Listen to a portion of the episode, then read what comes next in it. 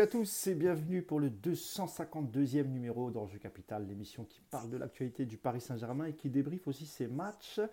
Euh, et ce qui va nous intéresser aujourd'hui, évidemment, c'est euh, la victoire du Paris Saint-Germain hier au Parc des Princes face au Racing Club de Lens. Euh, victoire importante parce que normalement il ne devrait plus avoir de suspense et le Paris Saint-Germain se dirige vers son 11e titre.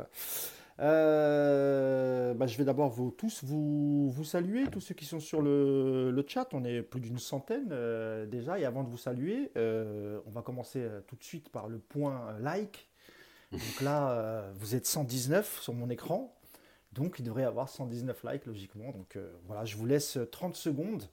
Le temps pour moi de demander à Yacine s'il a bien dormi. Salut Yacine. Salut à tous. Comment ça va Yacine Ouais, ça va, tranquille. Alors, j'ai pas bien dormi, mais c'est pas à cause du PSG cette fois. Ah, d'accord. Bah écoute, si tu veux en parler, euh, vas-y. Non, c'est juste que bah, avec le ramadan, euh, je commence à être euh, épuisé, décalé. Donc voilà, je, Là, je termine pas bien. C'est la, dernière, c'est la dernière ligne droite. Alors, on avait annoncé la présence de, de Nicolas Puravo. Hein. Rassurez-vous, le temps qu'il vend une ou deux Rolex et il devrait nous rejoindre directement sur le, live. Donc, je disais, je salue tous les camarades euh, qui sont euh, sur le chat. Il y a Redil Sauvage, il y a Anne, il y a euh, Dapafine Gomis, Eli Eli, Saer97, Nov, Gus, notre ami Gus de Twitter, Mara, Clément Cramaro, voilà, je ne vais pas tous vous citer, il y en a, il y a beaucoup. Vu, J'en ai vu un qui nous regarde, voilà. Alors c'est Évariste Biamob, bonjour, on vous suit depuis l'Australie. Alors, je ne sais pas quel est le décalage horaire, mais en tout cas, merci Amigo de nous suivre. Hein. Tu es à, je sais pas, 15 000, 20 000 kilomètres. Donc, écoute, je ne savais pas qu'il y avait des gens qui nous écoutaient en, Australie. Bah, merci à toi pour ta fidélité.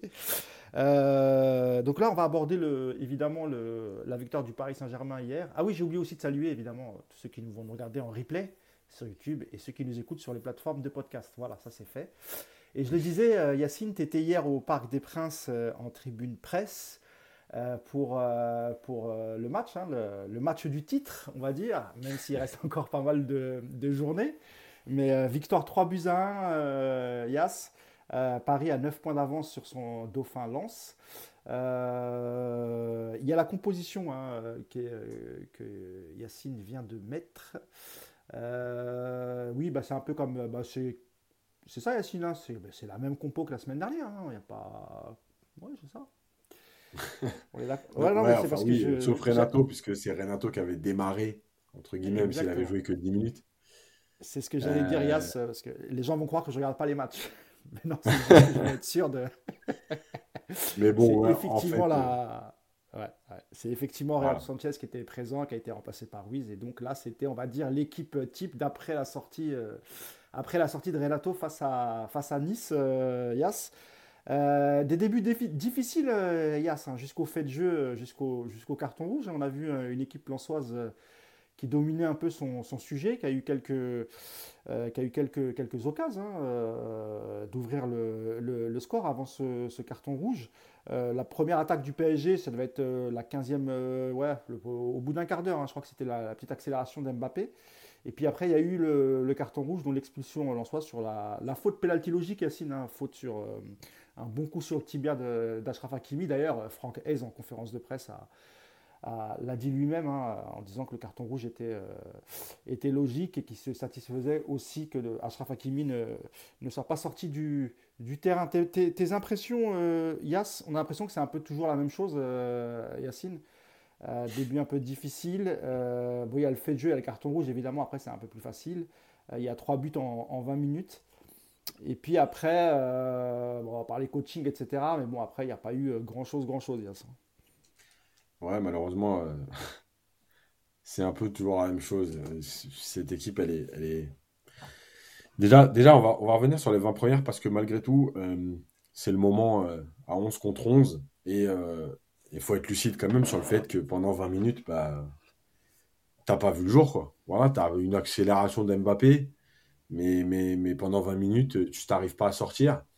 Lance est tellement haut sur le terrain que euh, je regardais à un moment donné, il y avait euh, les, trois centraux qui étaient euh, au-delà du rond central dans le camp parisien. Ça veut dire que non seulement ils avaient décidé de venir te chercher, mais ça veut dire que même quand on dit que Mbappé va vite, que sur une transition, Paris est capable de te faire mal, ben, eux, ils avaient décidé de même pas mettre de sécurité, tellement ils étaient venus te chercher et qu'ils étaient en train de, prendre le dessus. Euh, tu as trois corners, je crois, d'entrée de match. Tu as l'arrêt de, de. Bref, tu pas bien, tu es acculé, tu es, harcelé, tu pas à sortir un ballon jusqu'à ce fameux carton rouge, voilà, qui, et qui fait basculer le match, mais qui est ultra logique. Euh, et malgré tout, euh, bah oui, le, carton rouge, ça me fait toujours rigoler quand je lis ça ou j'entends ça après, tu sais. Euh, ah, il a faussé le match, tu sais. Ça a faussé le match. en bah, même temps, pas faussé le match. C'est une faute, c'est une faute. Hein. C'est les règles. Exactement. C'est-à-dire que si c'était un carton rouge injustifié, oui, on aurait pu tenir ce discours. À partir du moment où le mec il vient, il met la semelle sur le tibia, et je peux vous dire franchement que heureusement que le pied d'Alchimie, il n'est pas enfoncé dans le sol, euh, en train de prendre appui, parce que je pense que ça peut être beaucoup plus grave à ce moment-là si son pied est, bien, est bien planté. Euh, voilà, il, joue très mal le coup, enfin, il fait n'importe quoi, et voilà. Et en fait, le vrai, le vrai tour, enfin, le deuxième tournant pour moi, il est dans le fait que Lens, alors évidemment qu'ils avaient six points de retard, euh, et que je pense malgré tout qu'ils, dans leur tête, il fallait absolument gagner pour, pour, pour continuer à y croire. Euh, ouais, pour espérer ouais, peut-être rattraper le PSG. Ouais. Même Francaise, en, en conf de presse après le match, il a dit euh, même si on avait gagné et qu'on était revenu à 3 points, on va pas se mentir, de toute façon, ça aurait déjà été dur quand même d'aller les chercher. Tu vois oui, mais ça, c'est en, fonction aussi des, c'est en fonction aussi des, des, futurs adversaires du PSG et de Lens. C'est aussi pour ça qu'il dit ça, parce qu'il y a encore la rencontre de Lens face à Marseille, qui, sera très importante pour les, pour les deux. Euh, et Paris, ah, euh, pour, Paris, c'est que ça reste des petits clubs. Enfin, il, y a, il reste quoi 7 journées, 8 journées 7, euh, ouais, 7, ouais. 7 journées, et il me semble que sur les, ouais, les 7 équipes, c'est des équipes. Ah, mais à part Lorient, tu joues, tu joues que du bas de tableau. C'est ça. voilà, donc, donc effectivement, comme il y a quelqu'un qui le dit sur le, sur le chat, Roland Courbis a dit que ça méritait un carton orange. Évidemment, toujours, toujours des, des, des inventions. bref. Euh, voilà. Écoute, euh, je pense que donc le deuxième tournant pour moi, c'est bien que, en fait, c'est que Frank Hayes a décidé de ne pas réorganiser son équipe euh, pour défendre et se dire ah d'un coup on va être 10. Est-ce que le but ce serait pas d'abord de tenir, de se réorganiser, de, voilà, de reprendre le tempo du match. Il a décidé de, réorganiser son équipe pour jouer en 3-3-3 avec ses joueurs de couloir très très hauts. Euh, voilà, il a fait redescendre. Il a, donc joué avec un milieu Fofana, Fulgini, Thomasson. Euh, c'est un milieu quand même qui est très offensif. Voilà, et, à l'arrivée, ben oui, il t'explose pendant 20 minutes euh, de temps fort parisien qui sont, vraiment intenses à 10 contre 11. Il y a une vraie pression du PSG. Il y a euh, des mouvements, il y a euh, des actions construites. Il y a de l'efficacité aussi. voilà, et le match bascule là-dessus. Après, malgré tout, je trouve, moi, on va y revenir un peu plus dans le détail après, mais la deuxième mi-temps, la deuxième mi-temps, franchement, c'est pas possible de mener 3-0 à la mi-temps et de, et de produire cette deuxième mi-temps. Euh, cette équipe, elle ne sait pas aller faire mal à son adversaire, elle ne sait pas aller tuer les matchs, elle ne sait pas. Voilà, il y, a plein de choses à dire, on y reviendra après, mais, mais, mais voilà, bon, en tout cas, tu as fait 20 minutes de temps fort. Voilà, tu t'imposes sur 20 minutes. Pourtant, Lens, euh, Yacine, c'est pas une équipe qui est habituée à prendre beaucoup, beaucoup de buts. Hein. Enfin, je, crois que cette saison, ils n'en ont pas pris. Euh, euh, enfin, trois buts comme ça. J'ai pas souvenir qu'ils aient pris qu'ils aient pris trois buts. Et pourtant, en 20 minutes sur des. alors, c'est vrai qu'il y a eu du jeu, il y a eu un peu d'intensité, mais c'est un peu des, exploits personnels. Hein. Si on prend le. alors, tout, est magnifique, hein, que ce soit dans le but de. sans sans contrôle, sans rien. quand il se retourne Mbappé dans la surface, il y, a, ce but-là. Il y a, la magnifique combinaison entre Mbappé et, Messi aussi. Mais ça reste, tu vois, deux, joueurs de classe mondiale. Et tu as, un but qu'on n'a pas vu très très souvent ces derniers mois au PSG. C'est une frappe des, 25 mecs de, des 25 mètres de Vitinha. Mais tout ça en 20 minutes. Comment t'expliques que Lens ait explosé comme ça? C'est, Parce qu'il n'y a pas eu de réorganisation tactique, tu l'as dit, euh, Yacine. Je crois que même dans ton papier, tu dis que Lens continue à jouer en 3-3-3. Euh, ce qui est assez osé hein, quand tu joues à l'extérieur avec un joueur en, moins. Euh, mais, mais, comment t'expliques ça? C'est, juste le fait que Paris est appuyé pendant les 20 minutes histoire de se mettre à l'abri ou vraiment, voilà, vraiment le, Lens à 11, enfin à 10, pardon, pardon s'est fait surprendre par, par ce PSG pendant les 20 minutes non, mais je pense qu'il y a un peu des deux. Je pense que euh, le, le, système Lançois à ce moment-là, il n'est pas, il, est pas fait pour, euh, pour, tenir. Euh, et ça ouvre des espaces tout de suite et quand même à un joueur de moins. La deuxième chose, c'est que Paris appuie quand même. alors, il y a quelqu'un qui dit est-ce que vous allez parler de la réorganisation de Galtier? Oui, mais en fait, elle n'intervient pas avant le premier but. Hein. La réorganisation, elle n'intervient pas tout de suite. Hein. Euh, elle intervient. en, euh, fin de, en fin de première mi-temps, je crois. Euh, ouais, après, moi, je dis, moi, pour moi, elle intervient réellement après le deuxième but. Et avant le troisième, donc. et effectivement, Paris se réorganise à 4 derrière, fait monter Danilo au milieu. enfin, j'ai envie de dire. Mais, mais, là, mais, mais le, le, temps fort, il vient du fait que je pense que ouais, les espaces s'ouvrent euh, ça donne un peu plus de temps malgré tout au PSG parce que, parce que Samed, il euh, faut savoir quand même que c'est un des très très bons joueurs de la saison lançoise. Euh, et notamment au milieu, il fait beaucoup beaucoup de bien. et donc, son, son, son, absence, elle, elle pose problème au milieu lançois. donc c'est tout ça, c'est un peu tout ça. C'est la réorganisation lançoise qui n'est pas faite pour défendre, avec trois lignes de trois. Euh, Parce qu'il ne fait pas de changement à ce moment-là, Yacine. Hein. Hayes ne fait pas de changement. Hein. Il ne sort pas un attaquant il, pour faire rentrer un milieu. Euh. Non, il, le fait à la mi-temps, mais en problème, justement, il en, il en parle en conf où il explique qu'il a hésité. Euh, voilà, mais il dit, il dit que de toute façon, c'est pas le fait les buts, ils viennent pas du fait que, que Fulgini et Thomasson étaient au milieu. ils viennent notamment de, de la, de la, de la force individuelle du PSG.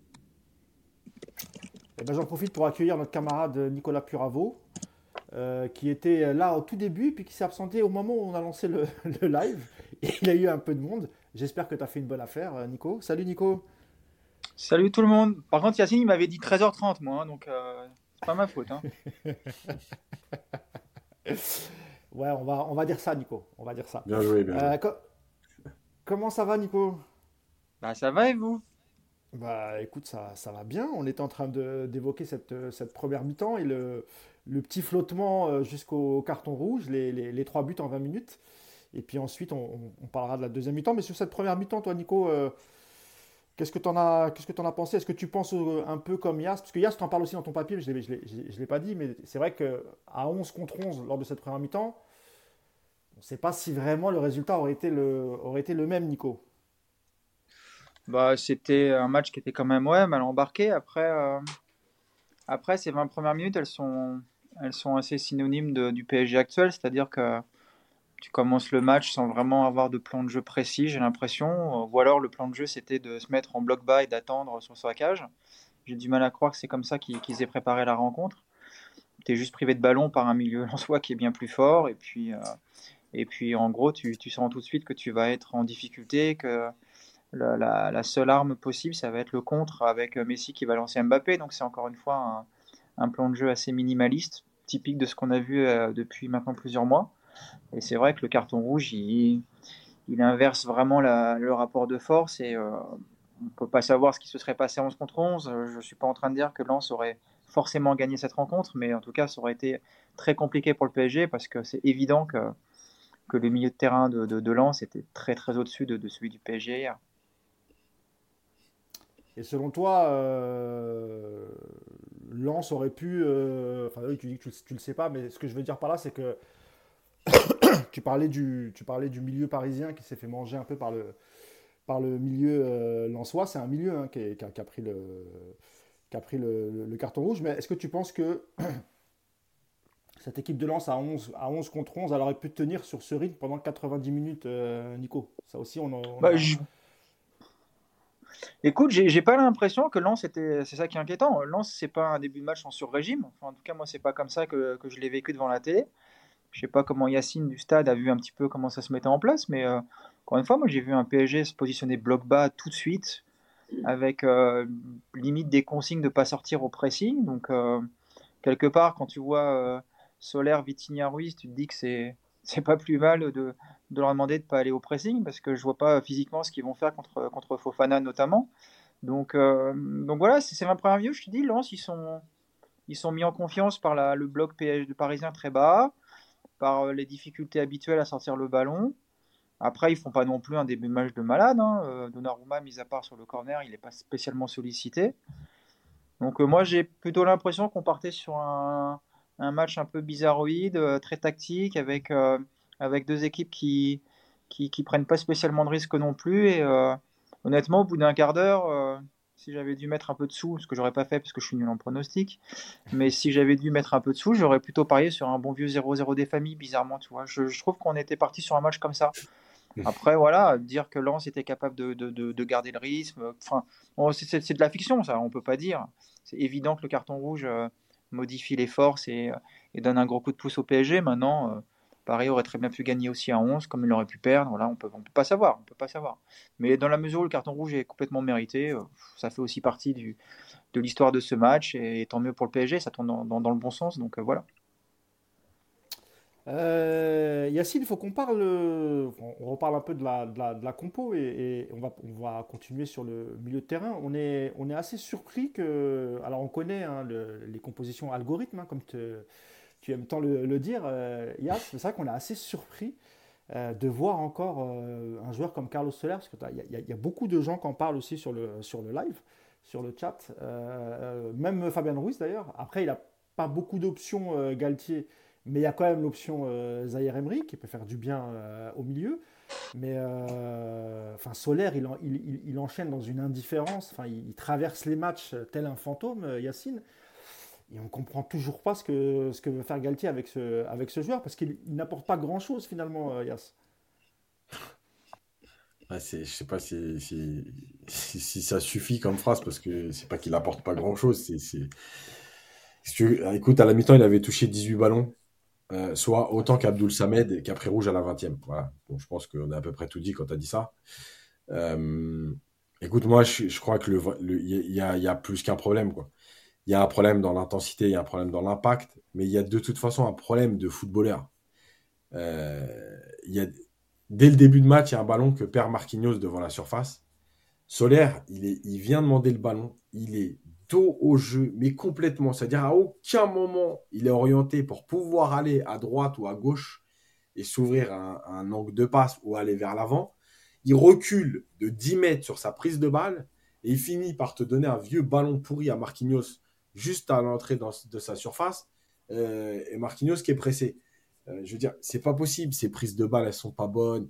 C'est lent, c'est mou, ça répond pas physiquement ça n'a pas de caractère. Enfin voilà, il y a trop, trop de lacunes. Et peut-être que dans, une autre équipe, euh, il, se révélera avec un collectif, dans un autre football. Peut-être qu'en Espagne, ça lui correspond plus. Mais honnêtement, c'est juste pas possible de, présenter, de, faire de telles prestations à ce niveau-là. Euh, et surtout, ce qu'on comprend pas, c'est que le mec a été blessé plusieurs semaines. Euh, il est revenu contre Nice. D'entrée, il joue 90 minutes. Hier, il est remis. Il rejoue. En plus, hier, franchement, si vous regardez le début de match, son rôle, il est très bizarre. À un moment donné, il était plus haut que Messi. Euh, des fois, il était plus bas. On ne savait pas si c'était un troisième milieu. Moi, j'avais l'impression que c'était un troisième milieu quand Paris n'avait pas le ballon et que c'était un, attaquant. Euh, je sais pas, peut-être faux neuf, euh, plus haut que, en tout cas plus haut que Messi qui décrochait, donc c'était lui qui était la face. Alors déjà, il est perdu, mais en plus, le rôle que tu lui donnes, il, hybride et incompréhensible. Euh, franchement, c'est, voilà quoi, c'est, pas le mettre en plus dans des, bonnes conditions. Écoute, Solaire, il a été à l'image de ce qu'il fait depuis le début de l'année. Il y a des buts et des, passes, enfin surtout des buts qu'on sauvait, qu'on sauvait un peu l'image globale qu'on a de ses prestations, mais, mais voilà, c'est, pas, pas au niveau, c'est pas possible. Il y a Tomso qui nous dit, euh, en parlant de Galtier, s'il utilise donc Solaire pour se positionner ailier ou attaquant quand Messi redescend, Galtier pense que Solaire est, plus apte à jouer euh, proche du but. Je sais pas ce que tu en penses, Nico. Écoute, je vais déjà un peu le défendre parce que. Non, non, mais je vais déjà, je vais défendre Solaire déjà sur juste un truc, c'est que il était bon avant, donc c'est un bon footballeur. C'est pas, c'est pas un tocard. Tu vois ce que je veux dire C'est on est tous à lui tomber dessus, moi le premier, mais juste, voilà, c'est pas un tocard, c'est un bon joueur de foot. Maintenant, c'est évident que dans ce PSG-là, qui est euh, totalement euh, nullissime en termes de collectif, un joueur qui justement ne brille que par le collectif, bah, il peut pas être bon. Voilà, c'est aussi simple que ça. ça... Ah, on, a perdu. Euh, on, a perdu, Nico. Petit problème de, de connexion. Ah mince, je suis là pour toi. Ah bah ça y est, c'est bon, c'est bon, Nico. Tu peux reprendre. Excusez-moi. Une légère coupure. Excusez ça va peut-être recouper, j'ai un gros machin rouge sur l'écran, donc c'est pas bon signe ça, je pense. Là, pour l'instant, pour l'instant, on te voit et on t'entend, tout va bien. Un truc rouge qui clignote, je suis pas confiant. Hein. Écoute, pour l'instant. Donc je te disais, c'est pas un c'est pas un mauvais footballeur. Il est juste dans un collectif tout, tout pourri et il brillera jamais dans ce collectif-là. Faut faut pas, faut pas se leurrer on lui demande des choses qu'il n'est pas capable de faire. Et euh, Sarabia a connu le même problème. Et pour moi, c'est un problème qui va au-delà de, juste du, niveau de football de Solaire. Bah, il y a Hassan qui nous dit un peu ce que, qui est un peu d'accord avec toi, euh, Nico, euh, qui nous dit ne dites pas que Solaire est nul, il n'est pas utilisé sur ses points forts. Je pense à Zidane à la Juventus où ça s'est joué à un remplacement avec, avec Pellegrini, il me semble. Je crois que c'est ça. Ouais. Je sais pas si. après, après ce qui est sur Solaire, c'est que Excuse-moi, Mousse. Ce qui, est, sûr sur Solaire, c'est que c'est un joueur qui a un profil aujourd'hui qui correspond pas du tout à ce dont le PSG a besoin. Le PSG a besoin de joueurs euh, un peu physiques, euh, un peu capables de mettre des épaules, euh, capables d'accélérer. Solaire, aujourd'hui, il, répond absolument à aucun de ces critères. Et Ruiz, c'est un peu la même chose. On le disait en début de, saison ici. Ruiz, il est, il est, c'est un bon petit joueur, c'est élégant, c'est, une gestuelle qui est plutôt rigolote à regarder. Voilà, c'est, il donne du plaisir à ceux qui, veulent juste regarder esthétiquement parlant du football. Par contre, en termes d'efficacité, voilà, c'est un joueur qui a une caravane, qui n'a aucune puissance, qui a, qui a pour moi également une, une vision du jeu assez limitée. Donc, euh, et donc, typiquement, c'est des joueurs aujourd'hui qui te pénalisent parce que tu en as trop. Aujourd'hui, le PSG, c'est cette euh, multiplication de profils identiques. Solaire, Ruiz, je rajouterai Vitinha, Verratti, vous avez tous, tu connais, voilà, des joueurs qui n'ont ont pas cette capacité d'accélération et surtout de, de, mettre des bons coups d'épaule de temps en temps. Voilà, on a des petits gabarits, on a des joueurs lents. Et aujourd'hui, euh, en avoir un ou deux dans l'équipe, pourquoi pas, mais euh, le PSG aujourd'hui, c'est un groupe qui ne repose que sur ça. Donc c'est très compliqué aujourd'hui, notamment au milieu, je pense, de, de, de, rivaliser avec des, avec des groupes comme celui de Lens, qui, qui a un bon milieu. Hein, et on parle que de Lens, attention, hein, c'est pas une c'est pas euh, le top 10 européen des milieux de terrain, les Lensois, mais voilà, c'est cohérent, c'est puissant, c'est complémentaire. Aujourd'hui, le PSG, tu rien de tout ça, donc euh, donc c'est compliqué. Et, la saison de Solaire, euh, encore une fois, je suis le premier à vous dire que si demain il faut le ramener chez lui en avion, bah il n'y a pas de problème, je le déposerai à l'aéroport parce que je ne crois pas du tout en ce joueur, mais mais lui tomber dessus, je trouve que c'est quelque part c'est c'est assez cruel parce que comme Vitinha, voilà, c'est des joueurs qui sont dans un contexte ultra compliqué. Moi, je défends Vitinha, vous le savez, je trouve que c'est un très bon joueur et je suis sûr que l'an prochain, dans un meilleur cadre collectif, euh, c'est un joueur qui peut nous faire énormément de bien. Et je, suis persuadé que Solaire va faire du bien ailleurs, comme encore une fois, comme Sarabia. Sarabia fait une très bonne saison au Sporting, euh, il revient au PSG, mais puis un pied devant l'autre. Donc, il y pas que un problème de joueur. La comparaison avec Sarabia, euh, je faisais un peu la même chose. on sait que Sarabia, ça reste un, bon joueur, mais c'est un joueur de collectif. Si tu n'as pas un collectif huilé autour, ça devient un joueur du PSG. Euh. C'est ça. non, mais je suis d'accord. Enfin, honnêtement, là, eu tant d'autres. La, seule vraie carotte du PSG cette saison, pour moi, c'est euh, Ekitike. Je vous l'ai déjà dit. Je pense que là, on s'est trompé dessus et que et que c'est pas juste. On n'a pas juste recruté un joueur. Il y a, il y a il y a de la magouille de transfert là-dessus. Les autres, euh, même Ruiz, hein, Ruiz, c'est pas un mauvais joueur. Attention, encore une fois, mais euh, dans le cadre collectif du PSG, aujourd'hui, ces joueurs-là n'ont aucune chance d'être bons. Voilà, j'en suis persuadé. Ouais, puis il faut voir Ruiz de qui il est entouré à Naples aussi et, pourquoi il était bon, même si à Naples aussi il était, il n'était pas régulier, on va dire. On se rappelle du live qu'on avait fait avec Mirko Yas, qui nous avait longuement parlé de, Fabien Ruiz. Mais c'est vrai que quand on voit le rendement de Solaire, Yacine, on se dit bah, pourquoi avoir prêté Draxler par exemple, qui a déjà joué au milieu de terrain lui aussi, qui qui fait pas plus, pas moins que, que Solaire. Et, sauf que Solaire, euh, c'est un achat. Hein. Euh, je crois que ça a coûté un peu moins de, un peu moins de 20 millions d'euros. Et on a l'impression que. En plus, c'est vrai qu'il a été trimballé, Yacine, un peu. Hein. Un coup sur un côté, un coup euh, milieu relayeur. On a essayé aussi derrière les attaquants. il n'a jamais aussi la, la, stabilité du poste, Yass. Non, mais ça, évidemment que c'est des, des, éléments qui qui sont à, sa décharge, que tu peux expliquer euh, certaines choses. Maintenant, l'orientation du corps, ça n'a rien à voir avec ça. Les prises de balles, ça n'a rien à voir avec ça. Euh, la louche de la 85e minute, la louche horrible pour personne. Ça, non, mais je veux dire, tu vois, c'est. Enfin, voilà quoi. Je veux dire à un moment donné c'est pas il n'y a pas que ça pour le c'était pour le fantôme d'Ikitike je crois le... ouais. il n'y a pas que ça comme explication. Moi j'ai parlé avec un, un, recruteur qui a travaillé euh, sur le enfin qui travaille sur le championnat espagnol. Et il m'a dit il m'a dit honnêtement euh, on comprend pas comment Paris a pu se mettre sur ce joueur. Et Nico disait euh, c'est euh, une magouille de d'argent. Il faut savoir que sur le dossier solaire on est plus on est plus proche de la magouille de la magouille sur le dossier solaire que sur le dossier Ekitike. Que, PSG, que Paris se soit trompé sur Ekitike, c'est une chose. Par contre, sur solaire, c'est certifié qu'il y a eu des trucs chelous. Euh, pas dans le. Je parle pas de magouille, hein, mais une aide qui aurait été faite. Encore une fois, je rappelle que c'est Mendes qui s'est occupé de tout ça et qu'on a entendu aussi dire que euh, euh, Nasser aurait aidé Valence parce qu'ils étaient en difficulté financière, etc. Donc là, on est plus près quand même des choses étranges dans le dossier solaire que dans le dossier Kitike. Et Kitike, c'est peut-être une erreur de casting tout simplement, euh, en plus de, de, la fameuse, euh, comment on dit, euh, écriture comptable qui veut que son transfert ne comptera que l'année prochaine, pendant que Kalimundo, son transfert a compté cette année, enfin bref. Voilà, donc il y a aussi... Sur, Valence, Yacine, pour être précis, ce qui se dit, c'est que euh, la bonne relation entre Nasser El Khalifi et Peter Lim, le président de, de Valence, euh, a fait que, euh, en gros, Nasser a rendu service à Peter Lim parce que Valence est dans un, état économique un peu, un peu difficile, on va dire. Le club a, besoin d'argent et mm. voilà, ça, ça, serait fait dans les conditions et c'est aussi pour ça que ça s'est fait en, en, dernière minute. Et puis il y avait déjà mm.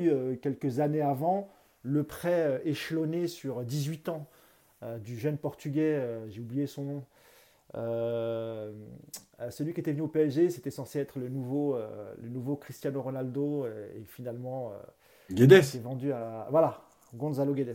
J'avais oublié hmm. son, son, nom. Et là aussi, il y avait eu un arrangement pour que pour qu'il file à, à Valence, parce qu'il n'avait pas d'abord réussi à faire son trou au PSG, mais il y avait aussi il y avait aussi l'histoire de, de, faciliter la, comptabilité euh, de Valence. Voilà, c'était juste pour faire une petite, euh, une petite parenthèse. Yas. Tu peux continuer. Voilà, donc, donc bah, voilà, maintenant pour finir, écoute, moi je pense qu'il n'est pas à sa place. Il n'est pas à sa place en termes de stature de club. Il n'est pas à sa place parce qu'il n'y a pas de collectif. Il n'est pas à sa place parce que la Ligue 1, c'est pas fait pour lui. Bon, voilà, c'est tout. C'est une erreur. C'est euh, alors comme tu dis, il y a peut-être l'arrangement pour faire du bien à Valence. Voilà, il a rien à faire là. Faut qu'il faut qu'il reparte en Espagne et puis c'est tout. Moi, je pense que c'est comme ça que ça va se finir. Hein. Euh, je pense que Carlos Soler, il y a des grandes chances qu'il soit, ah, bah, ça, que ça fasse un peu comme Sarabia. C'est ce qu'on se disait avec Nico tout à l'heure. C'est qu'il hmm. soit sans doute prêté, la, prêté peut-être avec une option d'achat, qu'il retourne en Espagne, qu'il trouve un club et et je pense que s'il trouve une équipe avec, un, vrai collectif et tout, je pense qu'il retrouvera son niveau euh, sans souci. Tu parlais de Vitinha tout à l'heure, euh, Nico. Euh, Vitinha, toi aussi, tu as souligné un peu une meilleure prestation que d'habitude, Yacine. pour continuer avec, avec Nico, il y a eu le but de Vitinha, Nicolas, avec un tir, un tir des 25 mètres. C'est des choses qu'on ne voit pas beaucoup euh, qu'on n'a pas beaucoup vu cette saison euh, au PSG. Il a pris sa chance, il a mis un superbe but, mais au-delà de ça, il n'a pas fait une mauvaise rencontre. Euh, Vitinha, qu'est-ce que tu en as pensé, toi, perso, Nico? Ouais, moi, c'est un joueur que j'aime bien, Vitinha. Je trouve que c'est un joueur qui a une vraie activité, qui est généreux sur le terrain. C'est c'est un petit peu une saison bizarre parce que son association au début de saison avec, euh, avec Verratti semblait vraiment très, très, très intéressante. Finalement, on s'est rendu compte assez rapidement que les deux ensemble, ça marchait pas spécialement. Euh, ah bah on est reparti dans un petit souci technique. Je sais pas si tu nous entends, euh, Nico. Il faudrait qu'on garde cette tête-là, elle est pas mal. Hein Yas, si tu veux prendre le relais sur, euh, sur Vitinha, le temps que notre ami euh, revienne. Ah bah, en fait, le truc, c'est que Vitinha hier, Vitinha, hier, il joue euh, finalement un peu plus proche de ce qu'il a fait en début de saison, c'est-à-dire avec Ruiz à côté de lui. Puisque j'ai expliqué que Solaire a été plutôt haut, et donc il joue presque en 3-4-3, 3-4-2-1. Pas bizarre. Et du coup, bah, il joue déjà plus dans un rôle qui ressemble à un double pivot. Euh, oui, ce qu'il avait fait avec Verratti en début de saison. Voilà. Donc déjà, il y a ça. La deuxième chose, c'est que je pense que hier, il a, il a pris sa chance, enfin. Euh, on avait parlé euh, de, ces quelques buts avec Porto, et notamment des frappes en dehors de la surface.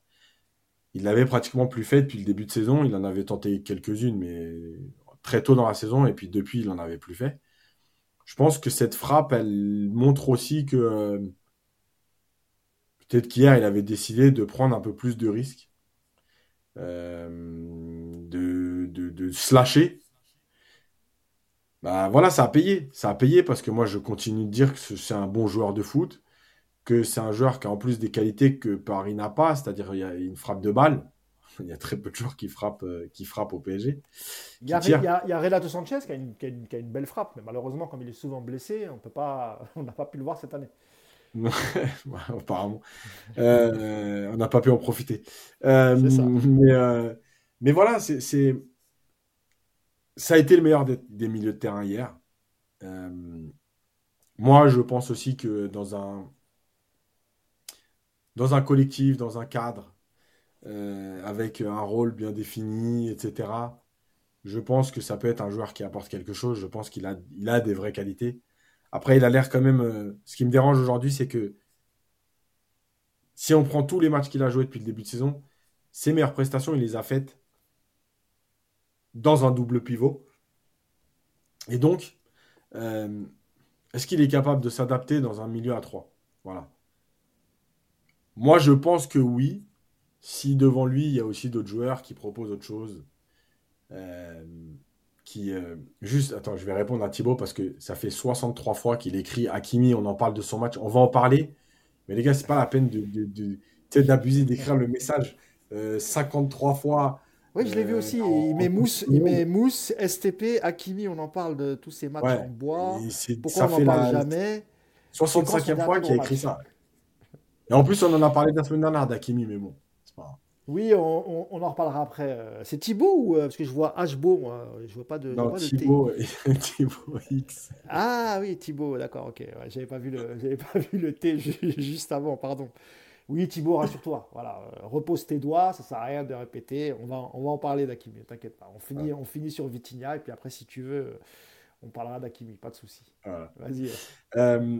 donc voilà, donc je pense que Vitinha, moi, ça, ça reste un joueur qui a est-ce qu'il vaut 40 Tu vois, c'est toujours. En fait, le problème, c'est que aujourd'hui, dans le foot, il y a aussi plein de choses qui viennent un peu euh, brouiller tout ça. C'est que est-ce qu'il vaut 40 millions? Est-ce qu'on est trop impatient du fait que il vaut 40 millions, il doit tout de suite montrer des choses euh, Tu vois, il y a plein de petites choses qui viennent, je trouve, se mêler aux, analyses.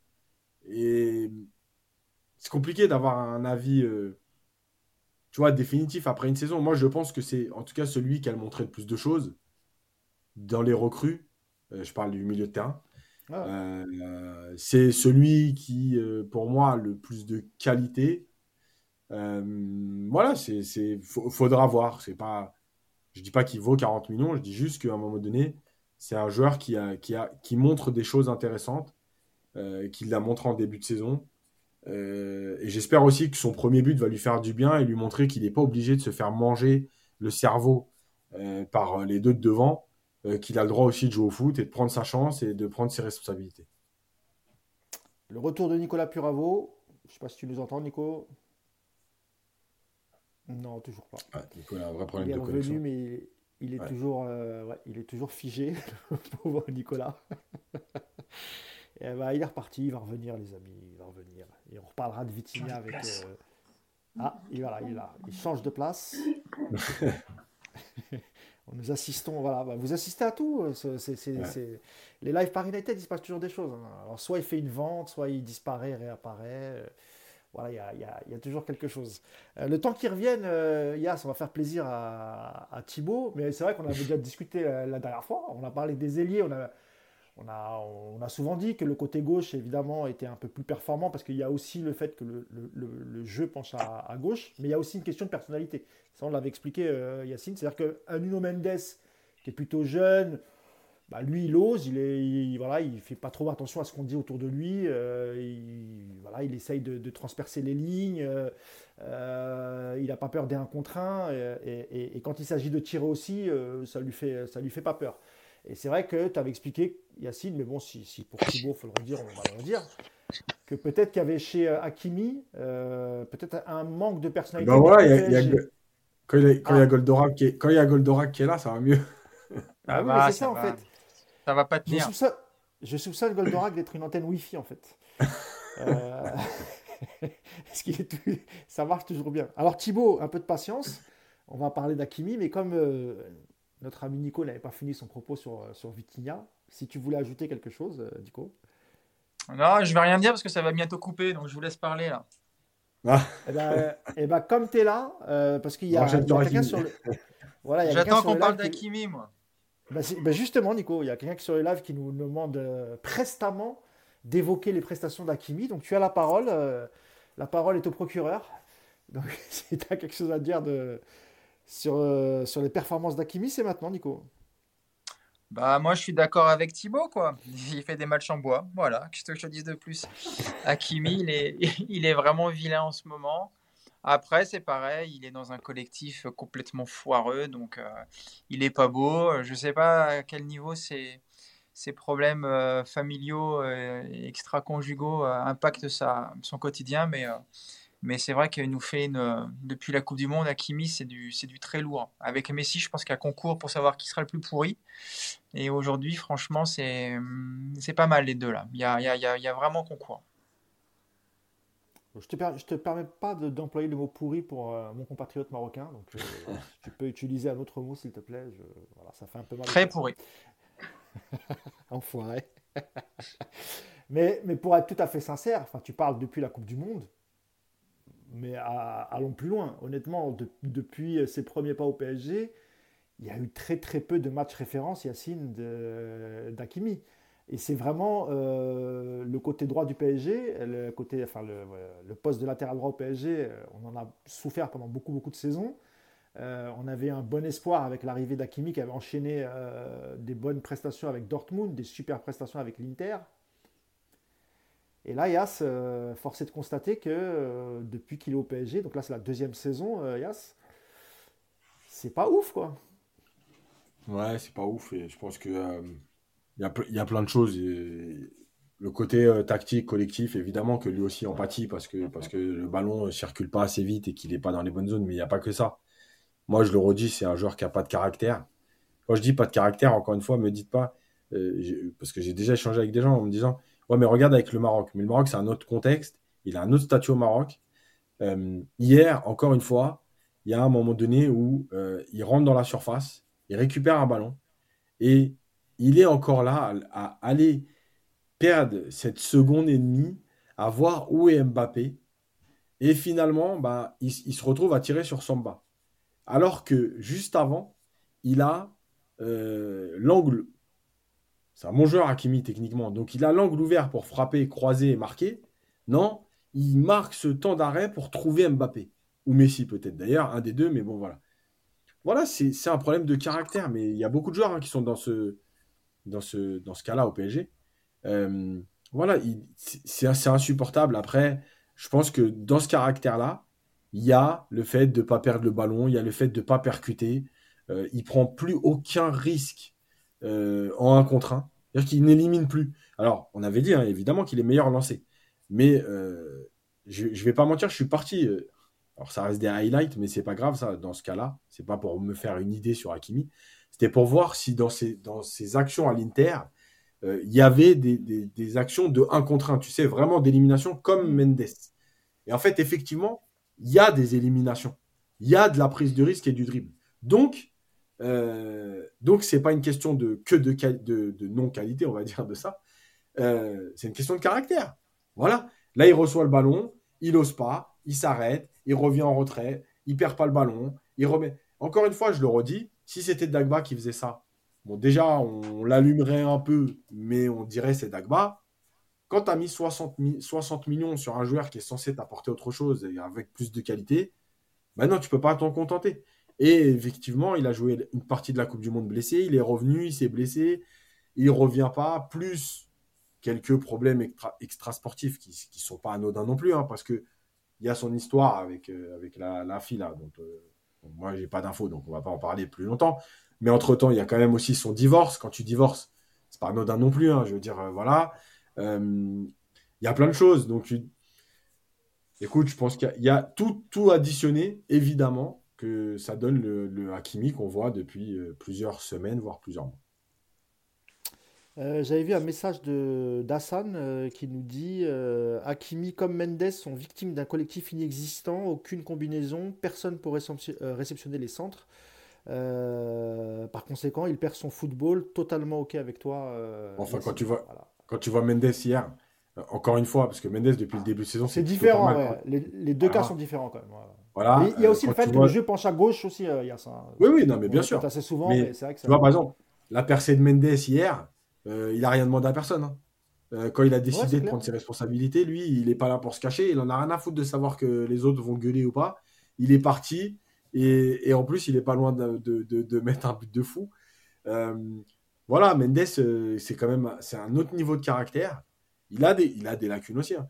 mais c'est un autre niveau de caractère. Tu sais, je pense que hier sur l'action, je sais pas si ça vous a fait le même effet, mais la semaine dernière, j'avais parlé de des fois, il va trop vite, tu presque plus vite que le ballon.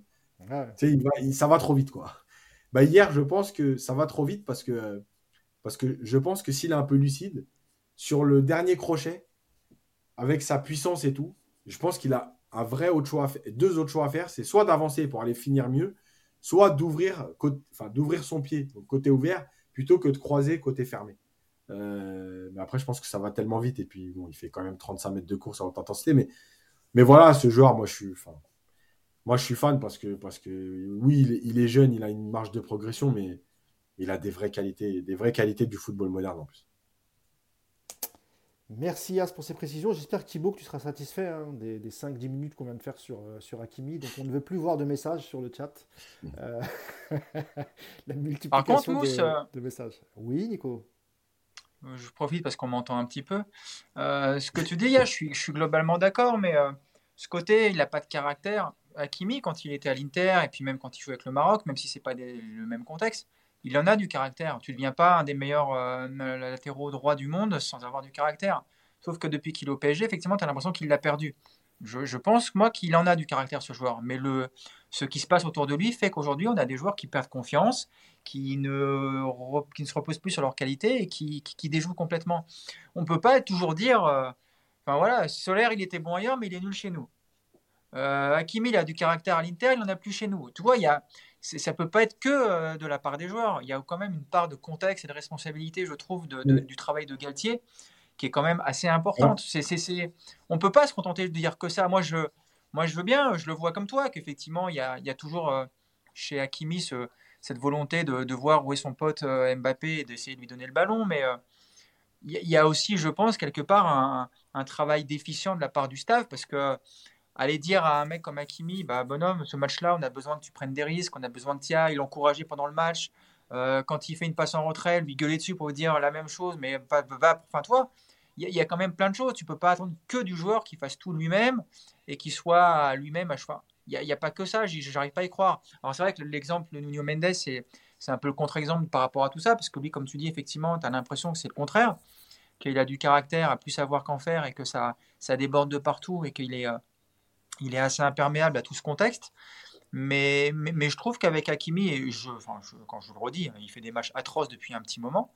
Mais moi, j'arrive pas à, accepter l'idée de dire que des mecs qui ont été bons ailleurs et qui sont nuls à Paris, c'est parce qu'ils sont pas à leur place, parce que, parce que finalement ils n'étaient pas si forts que ça, parce qu'ils n'avaient pas de caractère. Moi, je pense vraiment que la, la, responsabilité du club et du staff est prépondérante dans ce qu'on voit en ce moment, avec Hakimi notamment. Mais, mais tu as raison, mais en fait, quand je dis. Alors, quand je dis manque de caractère, c'est que, tu l'as dit là, euh, Mendes, à, l'inverse, il n'a pas besoin des consignes du coach. À un moment donné, il n'a rien à foutre. Euh, et par contre, je te rejoins et je vais même préciser, c'est que effectivement à Dortmund et à euh, l'Inter, Milan, à l'Inter, à l'Inter, on peut dire qu'il avait, qu'il montrait du caractère, sauf qu'il était avec deux coachs qui mettent le collectif au-dessus de tout. Et ça veut dire que, euh, rappelez-vous quand même Conte qui a, qui a défoncé Lukaku en conf de presse. Il y a eu des, des, des, trucs qui étaient sortis, même on le voyait parler sur le côté, faire des remarques à Lukaku en étant hyper violent. Bah, Là aussi, euh, ça veut dire que euh, Hakimi avait le soutien de son coach, entre guillemets, quand il tentait, parce que le coach ne mettait personne au-dessus du cadre collectif. Lukaku, il avait beau être à 30 buts, euh, s'il faisait une mauvaise course ou il n'était pas content, l'autre, il lui rentrait dedans. là, je te rejoins. Mais, malgré tout, tu ne peux pas. Ça, c'est la base, ok.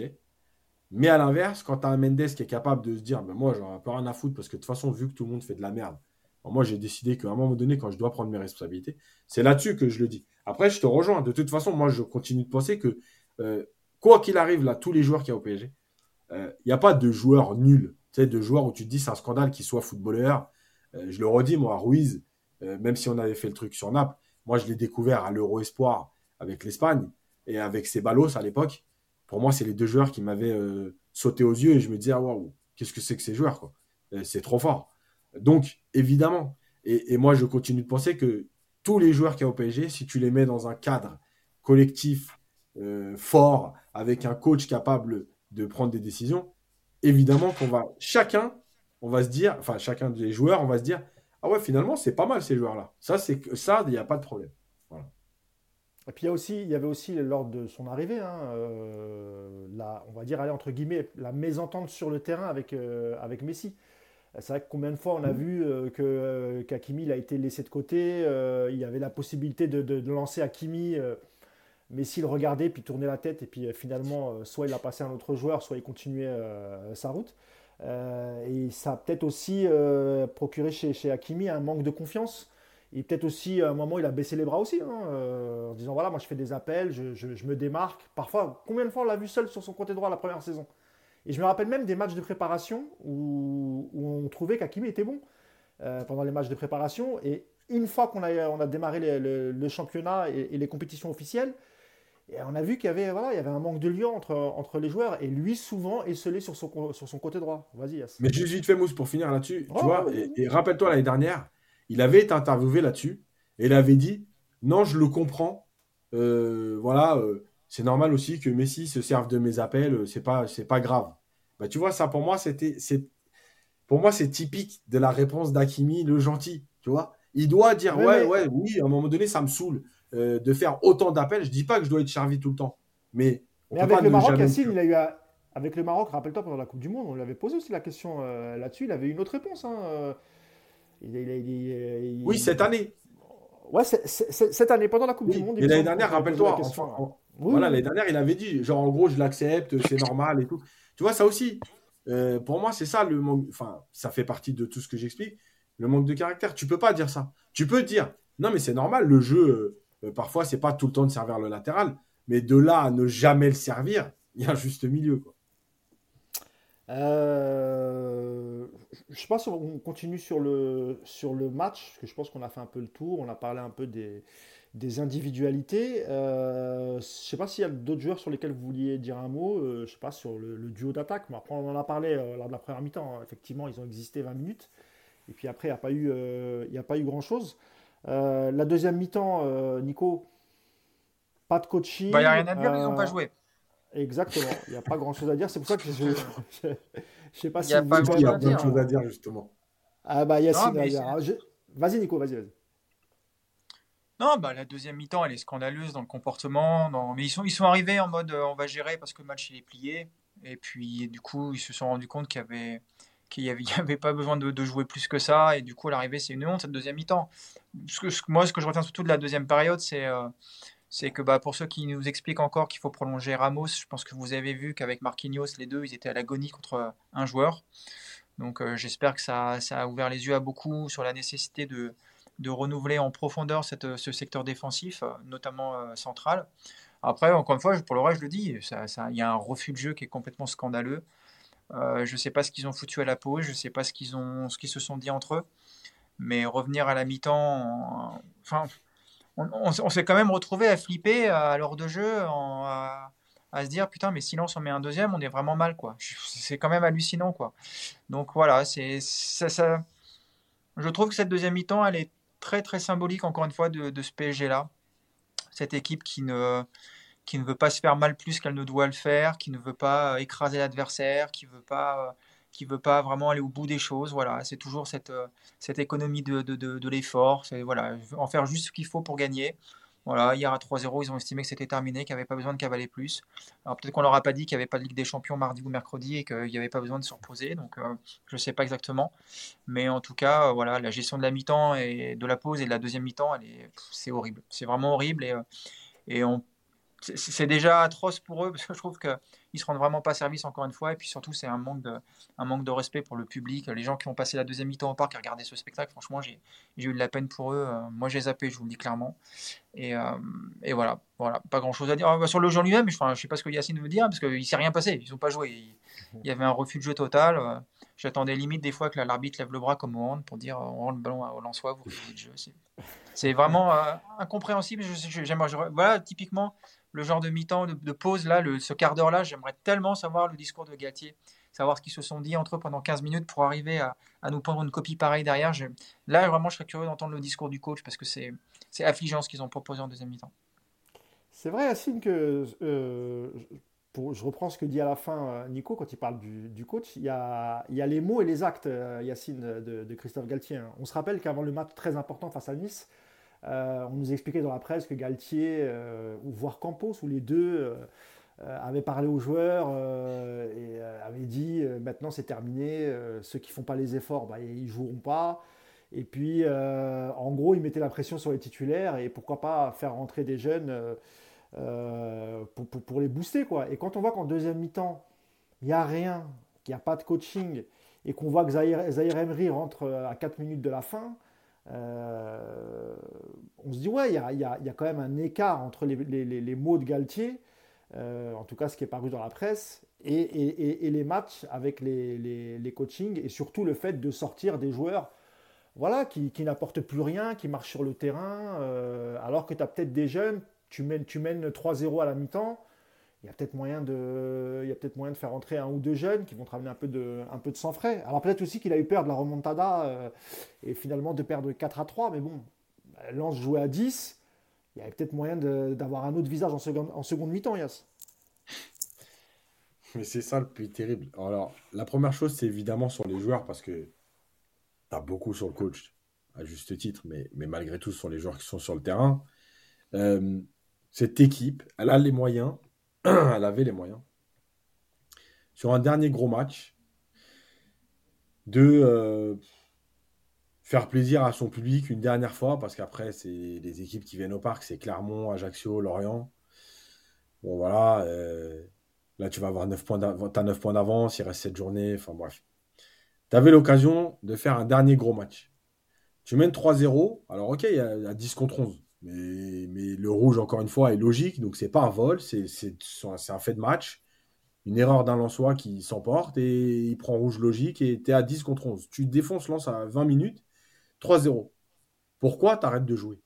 Ben, Parce que tu es, Pas être vulgaire, mais je vais dire comme Nico, tu es une équipe de feignasses. Bon, normalement, j'aurais utilisé un mot un peu plus vulgaire parce que je pense que vraiment qu'il faut être un peu plus vulgaire avec cette équipe. Euh, et en fait, ben, en fait, tu t'en fous, quoi. Voilà, tu mènes 3-0, il n'y a pas besoin de faire plus. Euh, t'as pas envie de faire plus, t'as pas envie de donner plus, parce que tu es une équipe d'égoïstes aussi, euh, qu'on n'a rien à foutre en fait. Du maillot, c'est juste leur petit truc à eux, chacun. Donc tu es une équipe d'égoïstes qui ne partagent pas. Euh, je rappelle hier, quand même, au cas où, que, euh, on parlera vite fait, parenthèse sur Kimpembe, mais à la fin du match, donc c'est pratiquement le match du titre. J'allais vous lancer dessus à la fin, mais. Le match du titre, parce que pour moi, c'est le match du titre. Après une saison bien dégueulasse, il y a cinq joueurs qui vont saluer le public pour ce dernier gros match. Bon, voilà, ça, montre tout l'intérêt que. Mais c'est tant mieux parce qu'en même temps, les autres disent ouais, on les soutient. Nous, au moins, on est là, etc. Bah, ils vous le rendent bien. Hein, T'as vu? Le match du titre, tu balances 3-1. Il y a quatre joueurs et demi, dont un en béquille. Il y a quatre joueurs, dont un en béquille, qui va saluer le public. T'imagines bien. Euh, donc, on termine 20 minutes. Donc, euh, enfin, 20 minutes. Euh, la deuxième mi-temps horrible. Tu prends un penalty alors. Désolé, hein, on n'avait pas parlé de Ruiz dans les focus. je vais me permettre de faire une petite parenthèse. J'ai jamais vu un joueur de foot sauter comme ça. J'ai déjà vu des trucs hein, de fou dans ma vie. J'ai jamais vu un mec vouloir faire une tête avec une main en bas à droite et une main en haut à gauche. J'ai rien compris. Voilà, je sais. Il y a la louche de Solaire et il y a le positionnement du, corps de Ruiz. Bon, après, le, règlement, je le comprends toujours pas parce qu'apparemment, ça a changé. Avant, quand, la, quand le ballon touchait une partie du corps avant de toucher le bras, il n'y avait pas faute. Maintenant, moi, j'avoue, je Moi, je, suis perdu dans les règles parce qu'il y a le penalty, il est quand même scandaleux, mais bref. Enfin, scandaleux. Si les règles, c'est toujours euh, quand elle a touché une partie du corps, etc. Oui, bon, bref. Ouais, mais pas sur une passe de toi-même, euh, Le problème, c'est qu'il se l'envoie lui-même sur la. Toi, c'est ça le problème. Bah oui, mais c'est ça. Non, si, si, si. Dans le règlement, c'est que, par exemple, si moi, je contre le ballon du genou et que. Euh, ouais, mais c'est pas du corps, je crois. Je crois que c'est pas du corps. enfin, quand ça rebondit sur une cuisse ou un genou. Mais un mec qui fait une tête et qui envoie le ballon sur sa main, c'est pas dans le règlement. Ça. Qui, qui, peut, qui peut prévoir ça?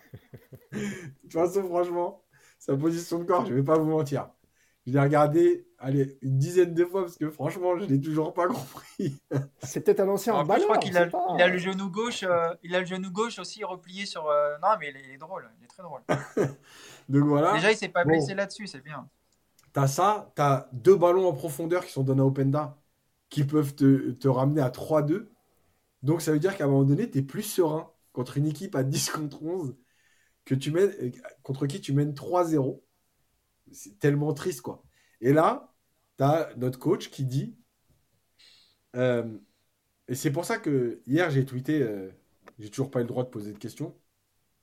J'avais levé la main pourtant. Alors, comme l'ont dit certains, j'ai toujours le droit à la place, à l'accréditation, mais j'ai pas eu le droit de poser de questions. Et la question que je voulais poser, c'était. Donc Galtier, il dit Oui, je suis pas content de la deuxième mi-temps. Euh, on est revenu, on pensait que le match était terminé. Euh, on n'a pas mis d'envie, etc. Et moi, ma question, c'était Ok, super constat. Pourquoi avoir fait rentrer euh, Zahir Emery à la 88e alors? Puisque vous constatez que votre équipe, elle est éclatée, qu'elle n'a plus envie de jouer depuis le début de la deuxième mi-temps. Il faut redynamiser tout ça. Et là, tu fais pas rentrer Zahir Emery, tu le, fais rentrer à la 88e. Euh, et juste de 88 à 93, il a sûrement fait plus que tous les milieux. Allez, je vais même pas, je vais être gentil. De la 45e à la 90e. Sur 4 minutes. Voilà. En fait, c'est ça qui est terrible. Ça veut dire que euh, ce que disait Nico tout à l'heure, pourquoi il ne fait pas de changement? Moi, je pense qu'il y, a plein de choses qui se mêlent.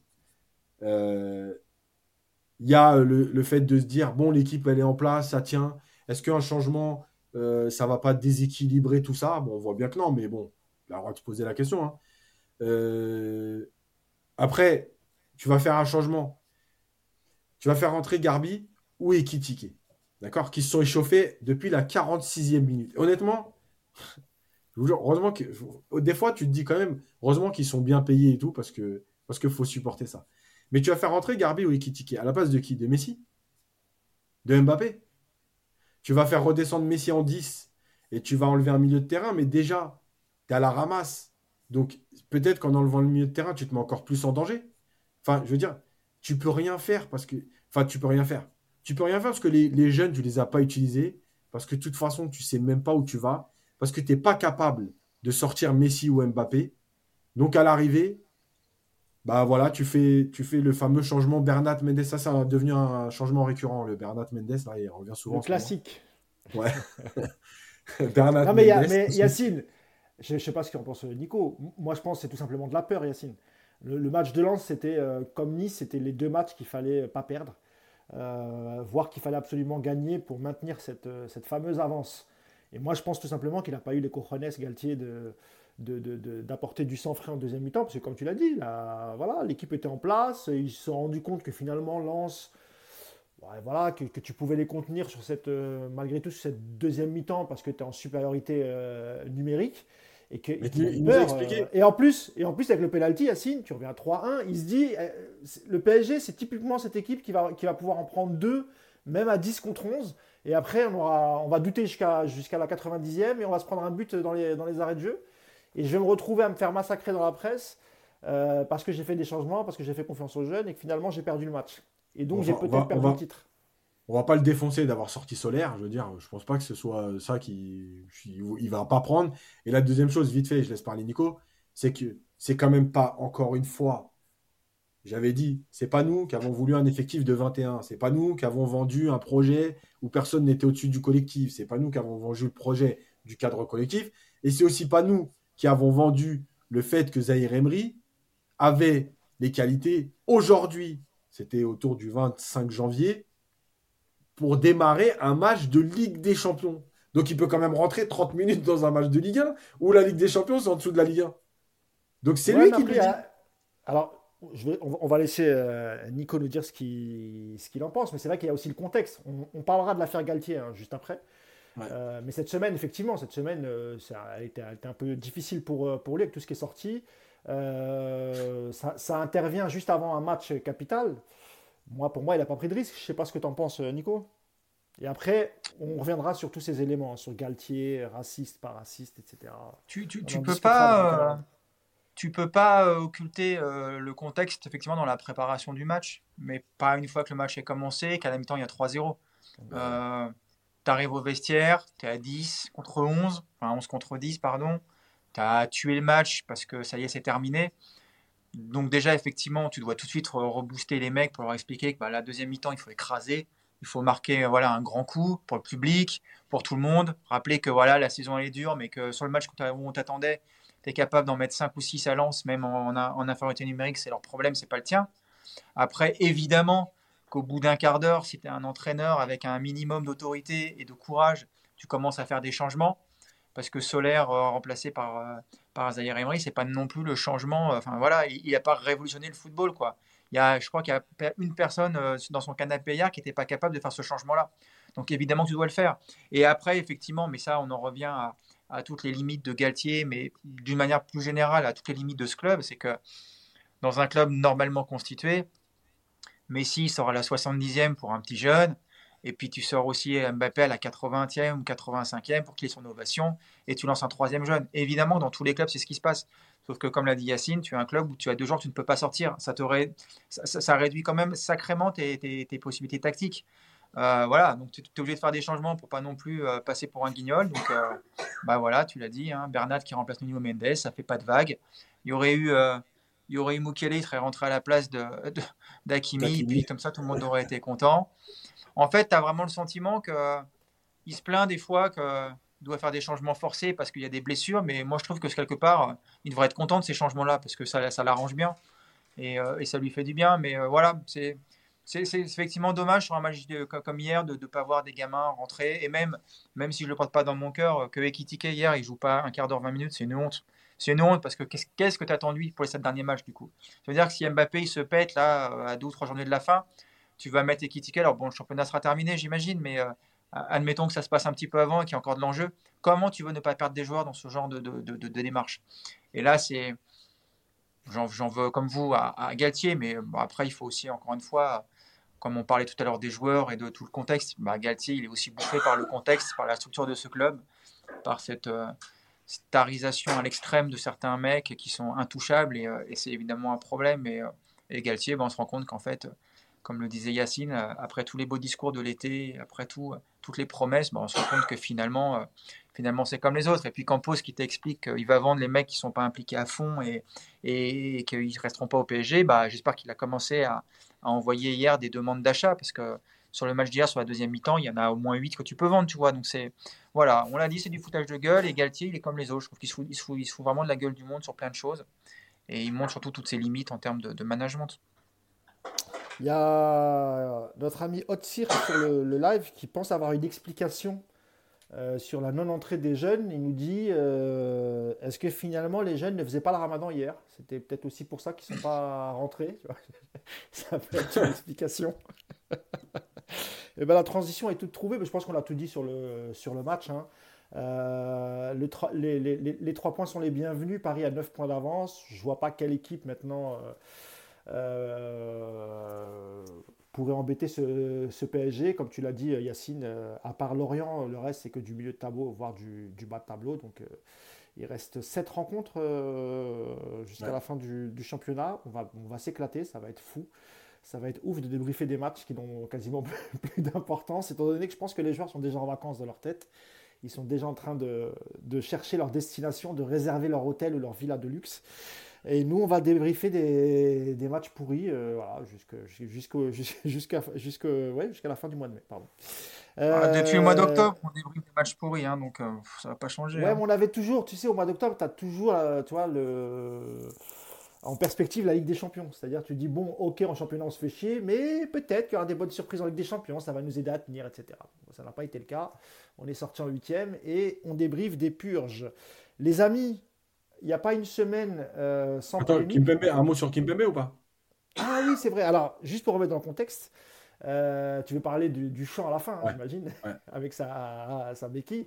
Euh, pour, ceux qui n'ont pas vu le match à la télé ou qui n'ont pas pu voir l'image, en gros, euh, Kimpembe vient devant les, euh, donc avec sa béquille devant les, supporters, devant le, virage, euh, avec un mégaphone et reprend la chanson des Lensois, des Lensois qui, qui, qui, qui, avaient, qui avaient chanté cette chanson lors mm. de la victoire de Lens à Bollard. je crois que c'était victoire 2-0, il y a ça.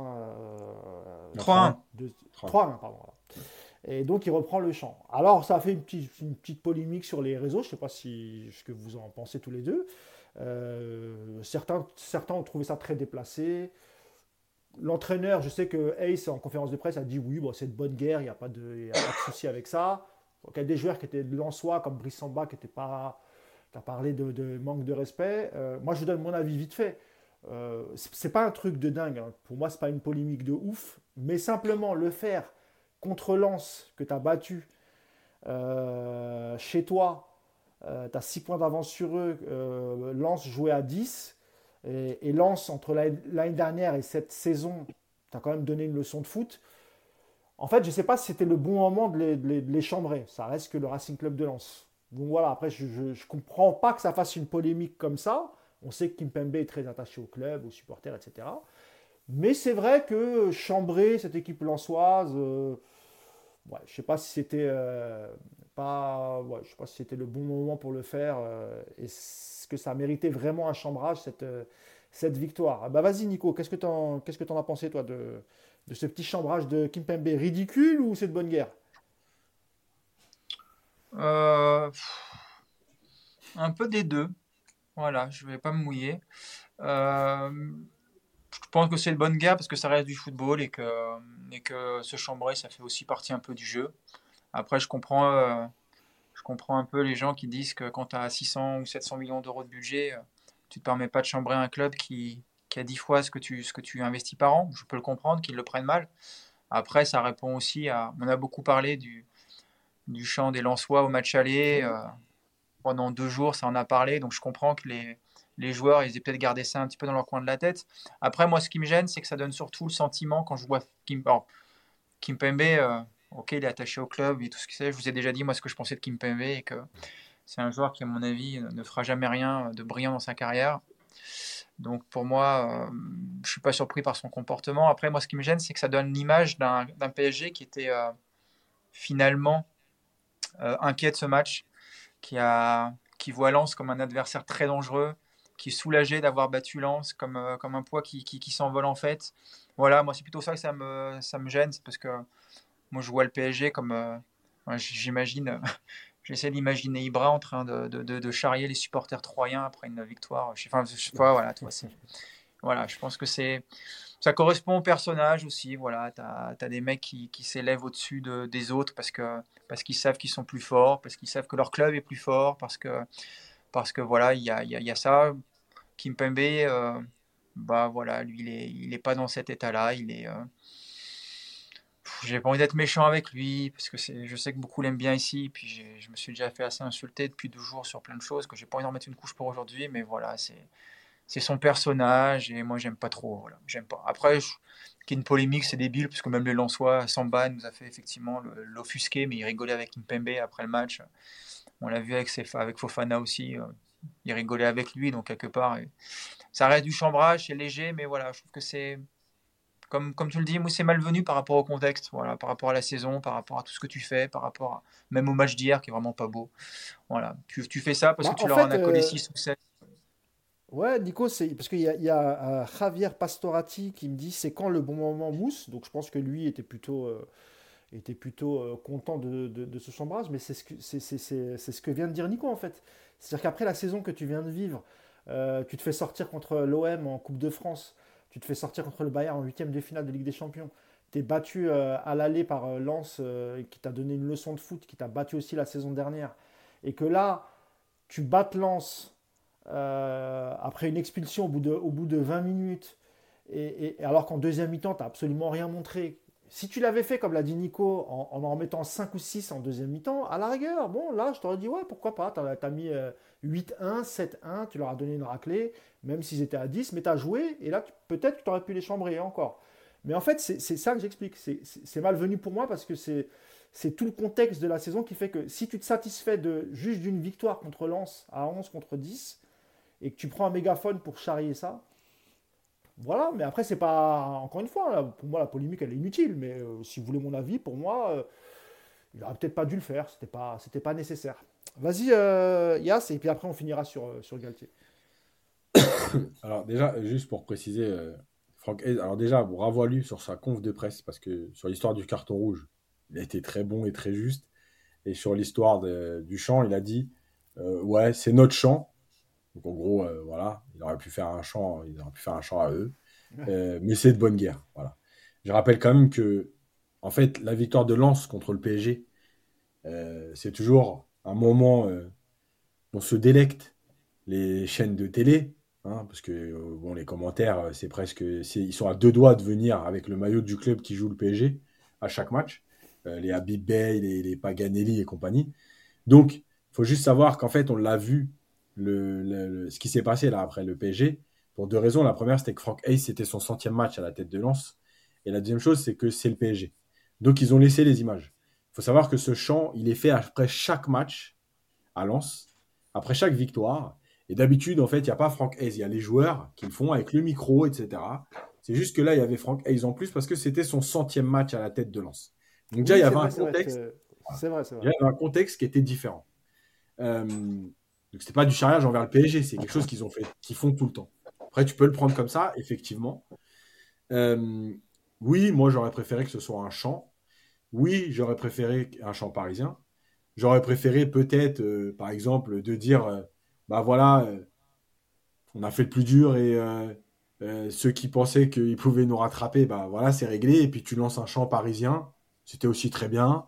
voilà, tu as voulu faire le malin comme d'habitude. Parce qu'en fait, là, tu n'existes plus. Le problème du joueur de foot, c'est que quand il est blessé, il n'existe plus. Et le problème, c'est que, bah, du coup, tu vas faire ça. Et je le redis, moi. À la limite, euh, dans le charriage, avec, euh, allez, 14 des, 18 joueurs inscrits sur la feuille de match, je veux bien. Mais revoyez la scène. Elle est ils sont 4-5 là.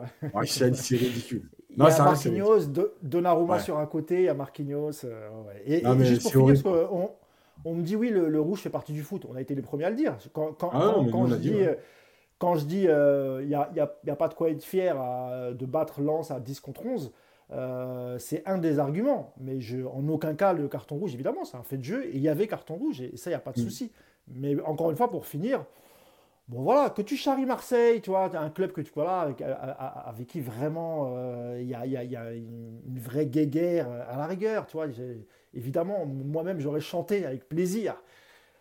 Voilà, t'as battu Lens, euh, tu vas être champion. Euh, bon, voilà, pour moi, pas, voilà, c'était pas indispensable. Mais euh, encore une fois, pour moi, je suis d'accord avec tous ceux qui disent que c'était pas nécessaire non plus d'en faire une, polémique de ouf. Quoi. Voilà, c'est comme ça. C'est mais voilà, ça par contre, ça par contre, on va terminer là-dessus. Évidemment, arrêtez de nous saouler avec tout pour faire une polémique. Quoi. Ça va deux minutes. Parce qu'en plus, les mêmes qui vont te dire ça, ils vont te dire Ah, mais les joueurs, ils font plus rien, le foot est aseptisé, il y en a marre. Et puis dès que tu fais un chant pour charrier, les mecs qui disent Oh, t'es un con, euh, fallait pas charrier. Enfin bref, c'est vrai que ça devient insupportable. Mais il y a eu beaucoup de critiques de la part euh, de supporters d'autres équipes, hein, voire même de journalistes, m'a un peu surpris. J'ai vu un tweet de. Alors je savais qu'il était marseillais, mais à ce point-là, euh, c'est Karim Benani, l'ancien de. Ah Karim Benani, l'ancien de jour de foot. Je, en fait, je comprends pas quand tu travailles dans un média où tu dois être censé être journaliste, un peu neutre, etc. Euh, lui, dès qu'il peut attaquer le PSG, il y va. Hein. Il n'y a pas de, a pas de souci. Alors on sait qu'il supporte Marseille, etc. tant mieux pour lui ou tant pis pour lui, j'ai envie de dire. Euh, mais ouais, ça m'a surpris de voir euh, des journalistes parler de ça. bref. Euh, allez, on prend 10 minutes pour parler de Galtier, parce que au début, on voulait faire un live spécial dessus, et puis finalement, on s'est dit, ah, on va quand même attendre quelques jours, voir s'il y a des infos, etc. Machin. On n'est pas plus avancé aujourd'hui, mais on peut, quand même demander l'avis de Nicolas et de, et de, Yacine. Juste pour remettre dans le contexte, hein, tout, est, tout a démarré de l'interview de Julien Fournier, c'était à un an à peu près, il y a, quelques mois dans l'after où il avait expliqué euh, que s'il donnait les vraies raisons pour lesquelles ils se, sont disputés avec Galtier ou qu'ils ne s'entendaient pas, euh, Galtier ne pourrait plus jamais rentrer dans un vestiaire de France, voire même d'Europe. Euh, donc là-dessus, effectivement, il y a beaucoup de rumeurs qui sont sorties à ce moment-là. Des rumeurs selon quoi, selon lesquelles Galtier, en tant que coach, ne supportait pas d'avoir beaucoup de musulmans dans son équipe, notamment en période de Ramadan, et qu'il avait du mal à gérer ça. On avait entendu des histoires à Saint-Etienne, à Lille, et, là, c'est sorti du côté de, Nice. Et puis, il y a quelques jours, il y a Romain Molina qui a sorti, euh, qui a sorti une vidéo avec un, avec un, mail, euh, un mail de Julien Fournier, donc c'était le, directeur sportif de, de Nice, qui, qui, qui, envoie un mail au directeur, euh, au directeur du sport, ou du foot, en expliquant que voilà, Galtier, Galtier dit qu'il y a trop de musulmans dans son équipe qui dit qu'une fois au restaurant, on est, venu, on est venu lui dire que cette équipe ne représentait pas Nice, bref, etc. Il y a trop de musulmans, il y a trop de noirs, il y a trop de maghrébins, c'est une équipe de racailles, etc. Ça, ce sont des propos qu'aurait enfin, tenu euh, Julien Fournier euh, sur le mail. Et euh, donc, il y a la vidéo de Romain Moulina. Il y a eu l'émission L'After où Daniel Riolo a sorti aussi pas mal, a sorti le même mail en disant que le mail était authentique. Donc, il a bien été envoyé de, de la part de Julien Fournier à la direction niçoise. Et donc, bah, ça a fait toute une polémique. En gros, euh, ce qu'il en ressort, c'est que euh, Christophe Galtier a un problème avec les musulmans, voire les maghrébins, voire euh, les joueurs noirs. alors on va commencer par Nico. Comme ça, si Nico, après, tu veux y aller, il n'y a pas de souci, comme ça on finira avec, avec Yacine. Tu me vires cette polémique. Non, pas du tout, on ne sait jamais. Non, non, non, moi je, je pourrais te garder des heures, Nico. Euh, toute cette polémique, euh, Nico, qu'est-ce que tu en as pensé? Tout en, tout en, en précisant que, euh, que ce soit cette saison ou toutes les saisons d'avant, il y a toujours eu des joueurs qui font le ramadan et que surtout, jamais aucun joueur musulman n'est parti voir son club pour demander telle ou telle chose pour faciliter son, son jeûne. Hein. Ça n'a jamais existé. Les, les joueurs musulmans le font discrètement. Il y a des joueurs qui le font dans le club sans même que la direction ou le coach soient au courant. Euh, donc c'est important de le préciser, il n'y a pas eu de demande spécifique de joueurs musulmans, euh, que ce soit cette saison ou les saisons passées. Allez, vas-y à toi Nico. Moi, je vais être assez rapide. Hein. Moi, déjà, déjà, je précise que on n'est pas ici des grands défenseurs de Galtier, donc euh, je vais dire ça de manière encore plus, encore plus tranquille. moi, ce qui me gêne dans cette affaire, c'est qu'en fait, on a, on a un mail d'un mec qui déteste cordialement Galtier pour des raisons soi-disant, donc D'après lui, c'est à cause de ça que c'est parti, mais il y a évidemment d'autres raisons. Donc, euh, déjà, moi, c'est ça qui me dérange, c'est qu'on prenne pour argent comptant ce mail sous prétexte que c'est un mail. Bon, bah voilà, on est vraiment sur du parole contre parole, donc je trouve que c'est un petit peu délicat. Euh, il n'y a pas de joueurs qui se sont exprimés. Alors, soi-disant, c'est du off. tout le monde en parle, mais personne ne le dit vraiment. Donc, euh, s'il y avait vraiment des, choses à lui reprocher, que, les gens prennent un petit peu leur courage et puis qui, qui s'expriment, qui disent effectivement c'est des problèmes. Ensuite, euh, sur cette polémique en elle-même, sur, euh, sur ce qu'aurait pu dire Galtier, sur euh, la présence de trop joueurs, de trop de, de, joueurs musulmans dans un effectif, moi, ça me rappelle un petit peu ce qu'il y avait, ce qu'il y a souvent d'ailleurs, des présidents qui, qui, parlent des joueurs africains, qui expliquent que la Cannes est un problème parce que les, les, effectifs sont, sont diminués pendant la Cannes, que que ce serait bien du coup d'avoir peut-être moins de joueurs africains parce que, parce que cette année c'est une année importante et qu'on ne veut pas s'affaiblir. Moi, c'est un discours que je peux entendre. C'est encore une fois une, question de contexte. Si Galtier a expliqué qu'il y a trop de joueurs qui font le, ramadan dans son effectif, que c'est un problème parce que les joueurs sont diminués, parce qu'il a du mal à gérer ça, parce qu'il pense que ça peut nuire effectivement à la force de ton équipe, moi, ça ne me choque pas d'entendre ça. Il a le droit de le penser. Si par contre, effectivement, il a dit qu'il y avait trop de joueurs euh, arabes noirs, qu'il y avait des racailles, que ce n'était pas la bonne image pour la ville, c'est autre chose. C'est pas le même discours. Donc, euh, donc voilà, je trouve qu'il y, y, a quand même un contexte qu'il faut prendre en compte, que malheureusement on n'a pas. Et euh, je vous le redis, si c'est si juste une question de dire que le ramadan lui pose des problèmes par rapport à la gestion de son effectif, que d'avoir des joueurs fatigués, diminués, c'est un problème sur la période de, de, du ramadan. D'ailleurs, on le voit, Yacine, il est moins bon pendant le ramadan, il est fatigué aussi, tu vois. Donc, euh, c'est quelque chose que j'entends. C'est quelque chose que j'entends. Et qui, en soi, comme, je sais que ça va mal être interprété, mais ça ne me choque pas qu'un entraîneur puisse penser ça. Comme ça ne me pense pas qu'un entraîneur dise je veux qu'il y ait moins de joueurs africains parce que la Cannes va nous affaiblir cette année. C'est pour moi, si c'est vu d'un côté sportif par rapport à la gestion de ton effectif, ça ne me choque pas qu'on puisse, que c'est un critère qu'on puisse prendre en compte. Après, effectivement, si c'est discriminatoire par rapport à une religion, par rapport à une couleur de peau, évidemment que là, c'est complètement autre chose, c'est complètement différent, c'est inacceptable. Et s'il est prouvé que Galtier a dit qu'il ne voulait pas de joueurs arabes dans son effectif parce qu'il n'aimait pas les Arabes et que ça donnait une mauvaise image de la ville, évidemment qu'il faut qu'il soit viré, mais tout de suite. On ne peut pas accepter ça. Maintenant, c'est pas. Ce sont des propos euh, condamnables. Euh, mais bien sûr, mais, mais, mais, mais voilà, la justice. Hein. Mais complètement. Mais c'est pour ça que c'est pour ça que moi, ce qui me gêne dans cette polémique, c'est que je, voilà, moi, je suis pas dans, dans, dans, le secret de cette affaire. Je pense que personne ne sait vraiment, à part les trois protagonistes qui s'est dit dans ce bureau ce jour-là.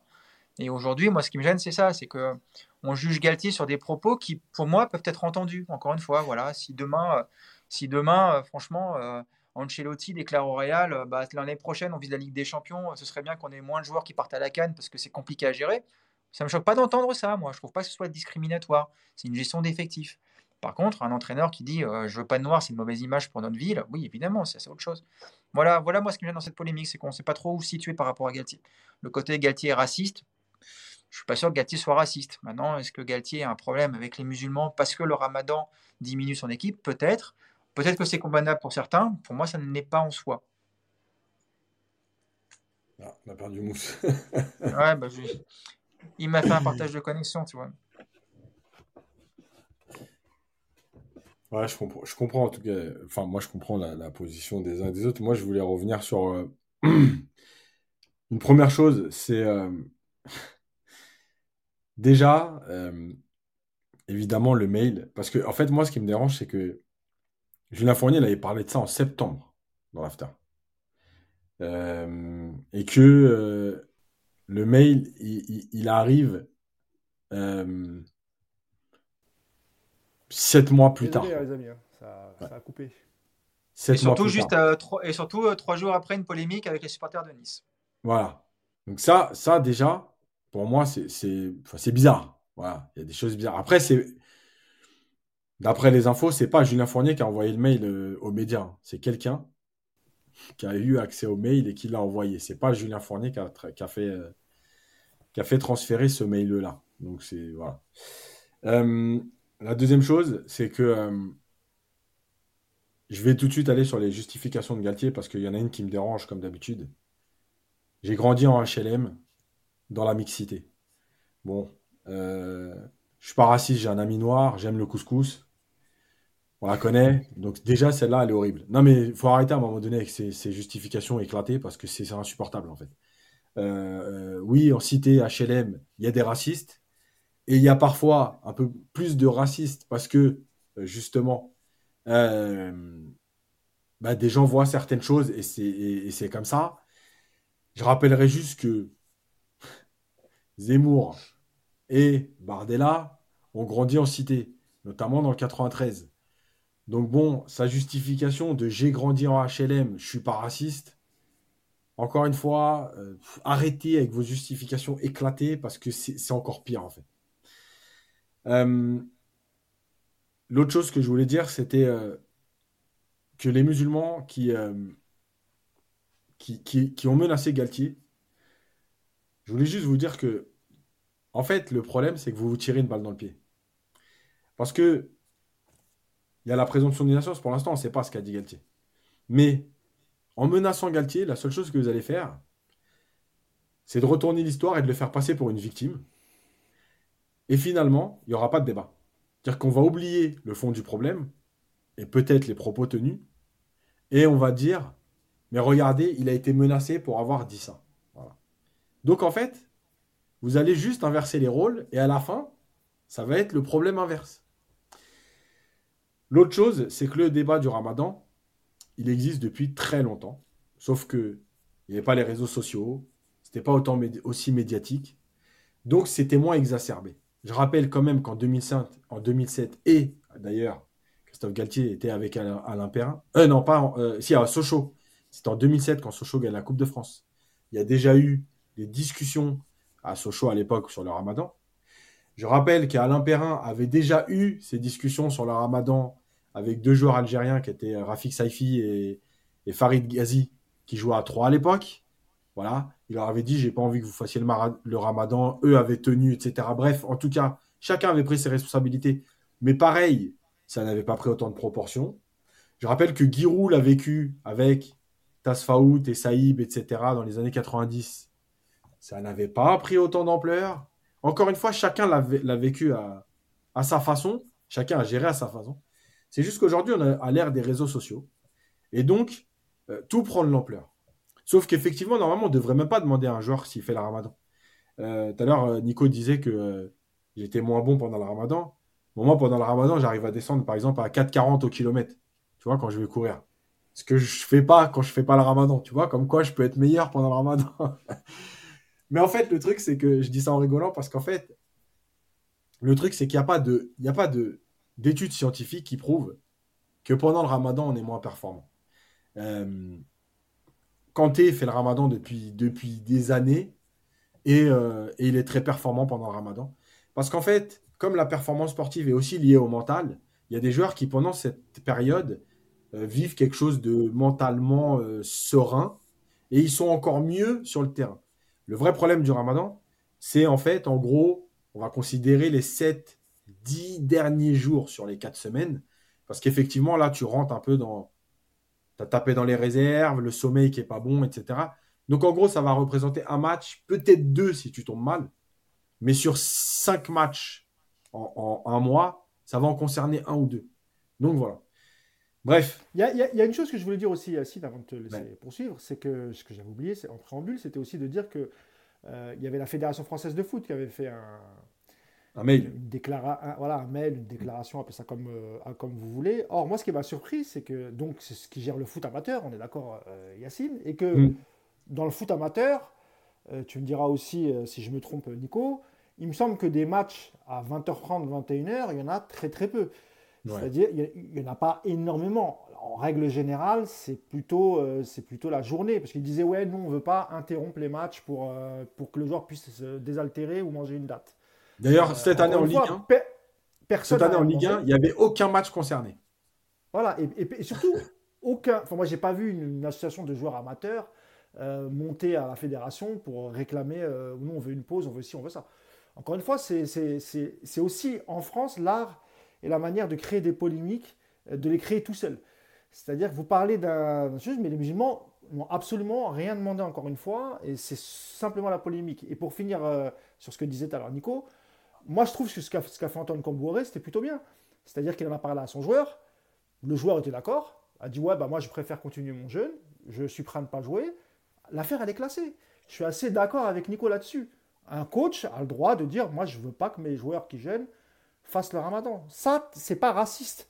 Tu as le droit, tu, tu, gères une équipe et tu fais ce que tu veux. Le joueur, lui, s'il veut absolument tenir euh, son ramadan, bah, il ne jouera pas et trucs. Et la dernière chose, c'est que, comme l'a dit Yacine, il y a un protocole de toute façon. C'est-à-dire que les joueurs qui jeûnent, ils, se lèvent le matin, ils vont manger, euh, je sais pas un peu plus de féculents, etc., euh, pour mieux tenir la journée, etc. Et, si tu démarres le, match à 20h45, c'est-à-dire le début de la rupture du jeûne, c'est jouable. Tu peux, tu, peux rentrer en deuxième mi-temps, tu peux rentrer en cours de match, tu vois, manger. Donc, ce n'est pas, pas un souci. Moi, je trouve que ce qui manque, Yacine, c'est juste de la communication, en fait. Voilà, au lieu de faire des polémiques, il faut juste communiquer, discuter. Et pour moi, ce qu'a fait Cambouaré, c'est pas choquant. Ça a été fait dans la communication, en interne, etc. Le joueur l'a pas mal pris. Cambouaré expliquait que ce n'était pas du tout une sanction. Moi, je vais bien le croire, j'ai pas de, j'ai pas de souci avec ça. Juste, juste mousse pour sur Cambouaré. Alors, premièrement, déjà, moi, je trouve bien le fait qu'il ait été clair. Ça évite les sous-entendus déjà pour commencer. Et éviter de dire ah à Nantes, il paraît que euh, machin et tout. Déjà, c'est réglé. La deuxième chose, c'est que je rappelle encore une fois, tu vois pourquoi l'heure des réseaux sociaux, et ça commence à me, saouler aussi tout ça. Euh, Comboiré, je vous signale qu'il a tenu les mêmes propos quand il était au PSG en 2010, sauf que tout le monde n'en avait rien à foutre à cette époque-là. Voilà. Et il avait tenu exactement la même chose en disant Pour moi, le jour du match, il n'y a personne qui fera le ramadan. S'il y en a un qui veut le faire, il a le droit. Mais voilà. La troisième chose, c'est que je rappelle que normalement, la, religion, c'est de la sphère privée. Donc, déjà, on ne devrait même pas te demander, entre guillemets, tu fais le ramadan. Comme tu l'as dit en Espagne, en Angleterre, etc., c'est pas une polémique. Et je voulais juste finir sur un truc parce qu'il y a quelqu'un qui a écrit, et c'est Thibaut, fameux Thibaut aujourd'hui. Impossible pour un entraîneur en France d'être raciste au vu des effectifs. Alors je vais juste euh, mettre un terme à cette, à cette rumeur ou à cette idée reçue. Le foot, c'est pas une bulle, d'accord, qui existe hors société et hors du monde, d'accord? Dans un vestiaire, il y a de tout. Il y a des racistes, il y a des homophobes, il y a euh, des antisémites, il y a tout ce que vous avez envie. Il y a tout dans un vestiaire. Et l'idée de dire, euh, ah, dans un vestiaire, moi j'ai grandi, euh, on était des noirs, des arabes, des jaunes, des, juifs, des musulmans, etc. ça m'a, c'est archi faux. Mais c'est tellement faux, mais vous savez pas à quel point c'est faux. Donc, ils vivent ensemble parce que c'est comme ça. Ils vivent ensemble parce que c'est, ils sont obligés. Ils gagnent aussi, ils acceptent aussi de vivre ensemble parce qu'ils gagnent très bien leur vie. Mais arrêtez de croire que dans un vestiaire de foot, sous prétexte qu'il y a de tout, il n'y a pas de raciste, etc. C'est un vestiaire de foot, c'est la société. Donc il y a de tout. Et un entraîneur français, et encore une fois, euh, je ne peux, pas, peux pas tout dire, parce qu'on n'a pas, on peut pas tout dire, parce qu'en plus, il n'y a pas de preuves assez. Voilà. Mais moi, je peux vous dire que j'ai entendu des choses. Croyez-moi qu'il y a des entraîneurs qui sont ultra racistes. Et je ne parle pas de Galtier là, il y a des entraîneurs qui sont ultra racistes. Voilà. Moi, j'ai vécu dans des vestiaires, enfin, dans des clubs, enfin, j'ai vu des clubs où il, y a, des gens qui ont dit, par exemple, l'année prochaine, une équipe avec autant d'Arabes, j'en veux plus. Voilà. Ça, c'est des propos qui ont été tenus. Donc, à un moment donné, et là, on ne parle pas de pendant une période de ramadan, etc.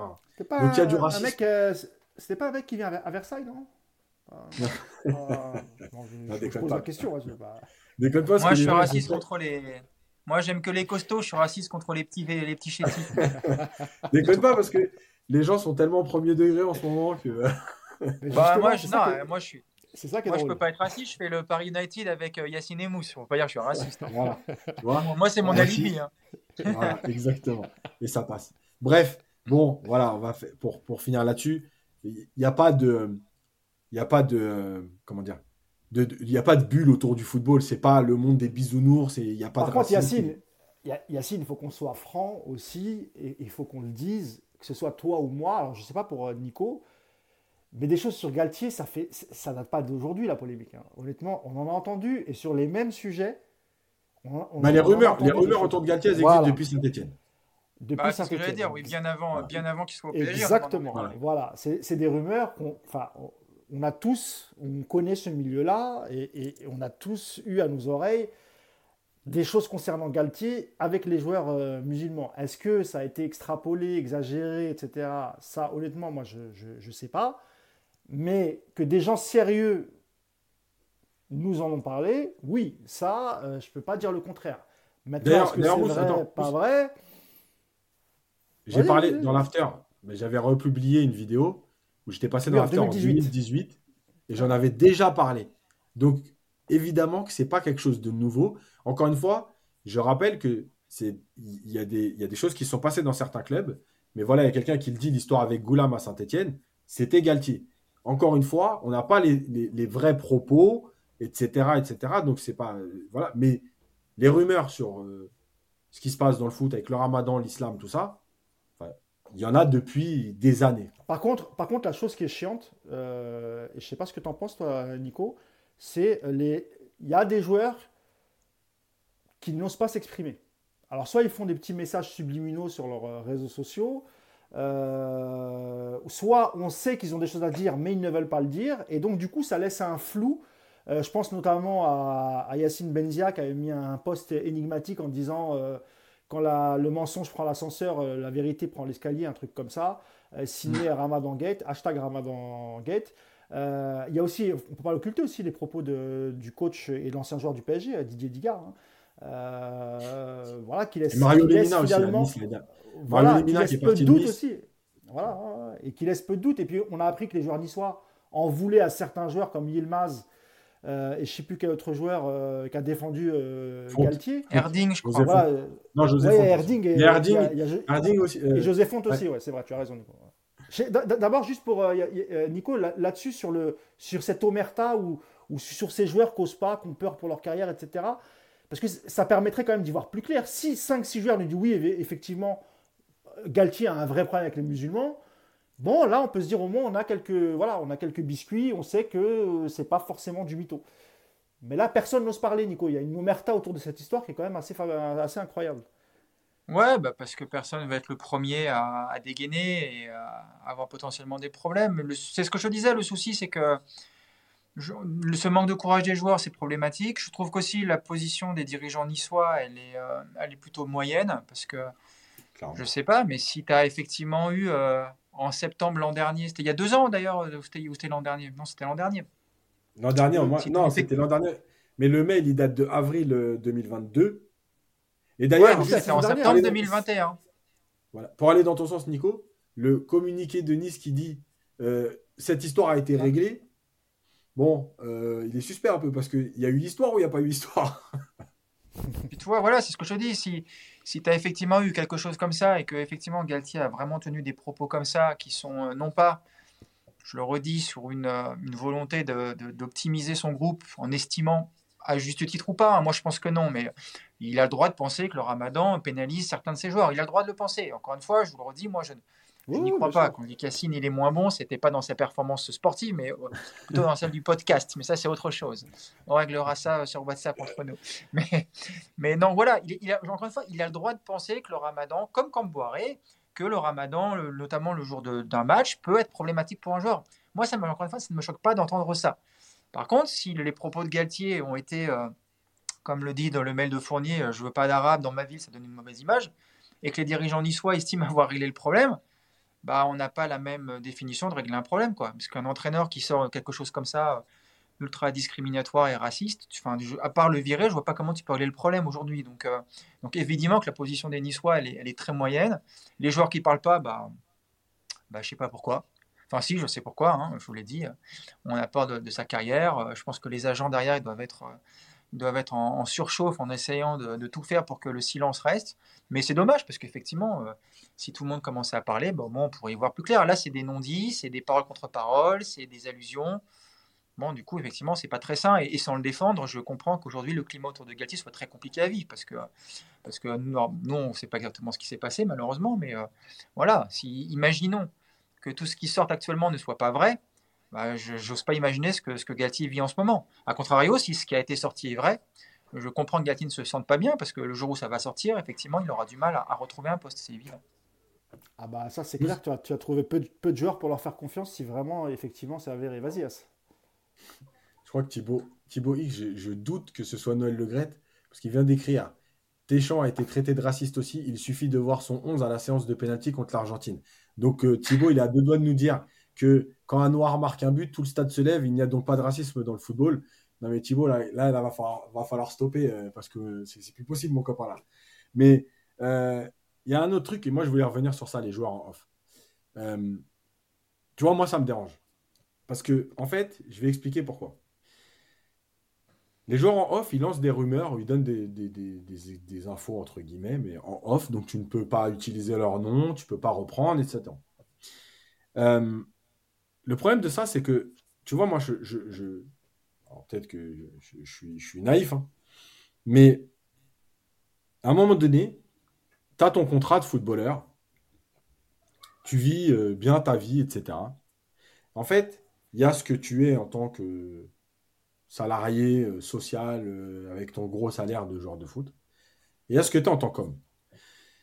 Si à un moment donné, le plus important pour toi, c'est ton salaire et ton statut social qui permet euh, de, sortir ta famille de la merde, de, voir une belle vie, etc. En fait, arrêtez de parler. D'accord?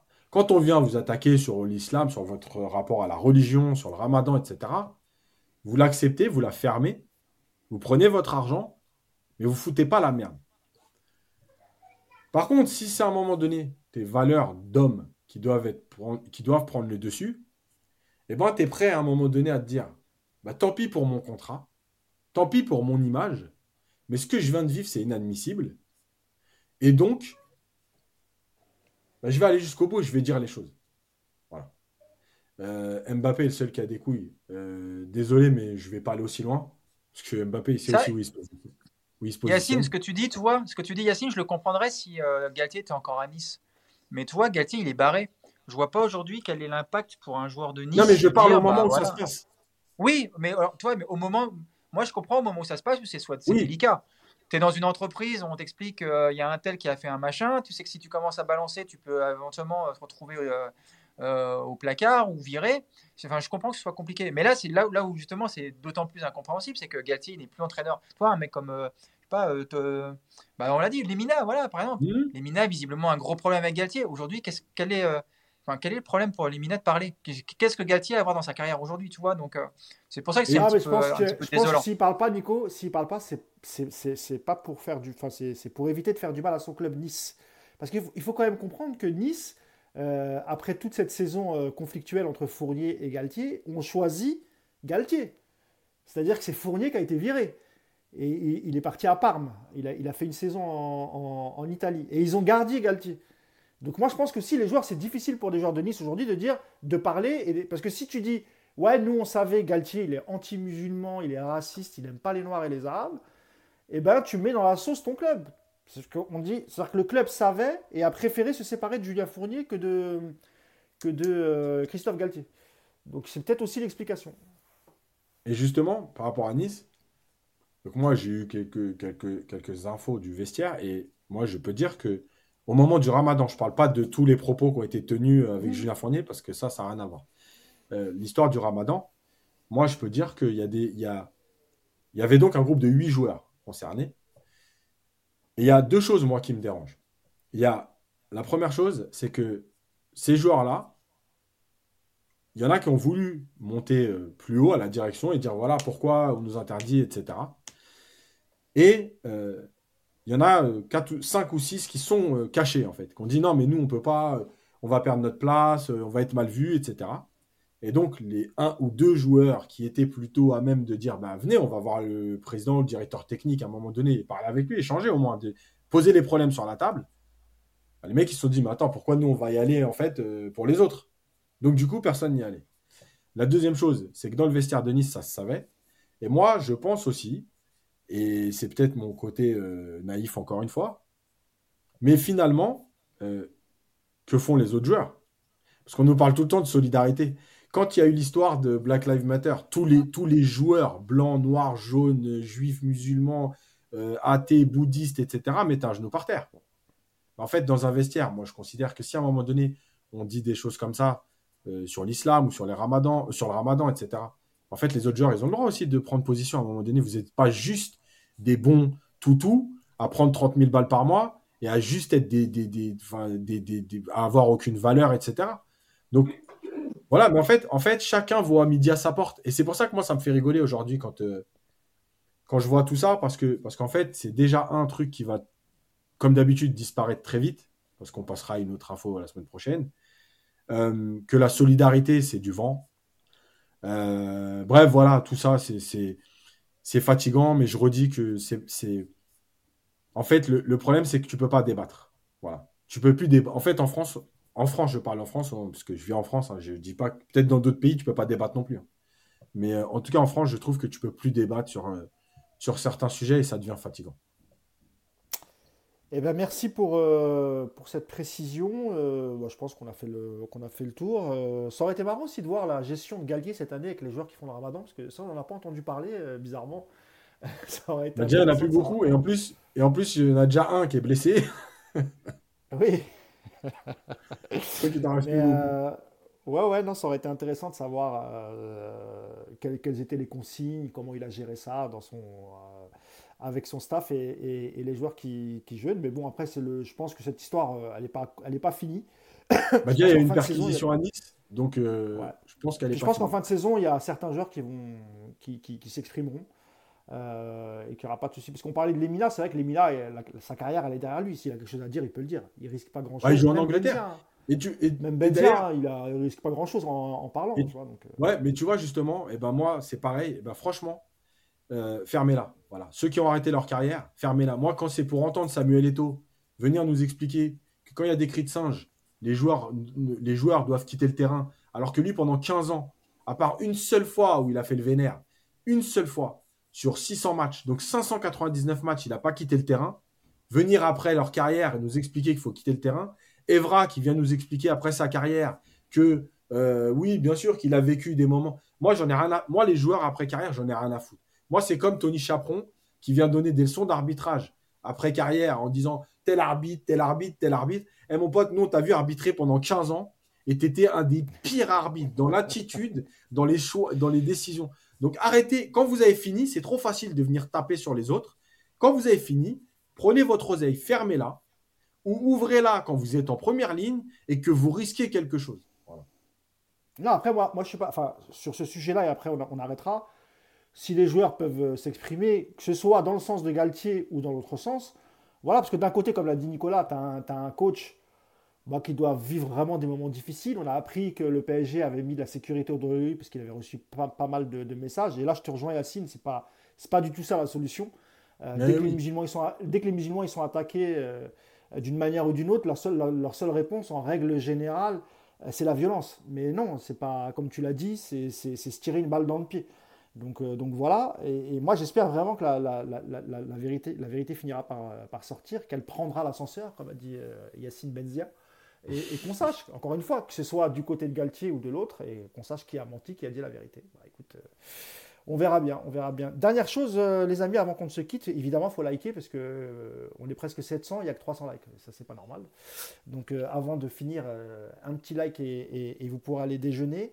Merci beaucoup, Nico, d'avoir été avec nous en ce super dimanche après-midi depuis ta galerie et ton Goldorak.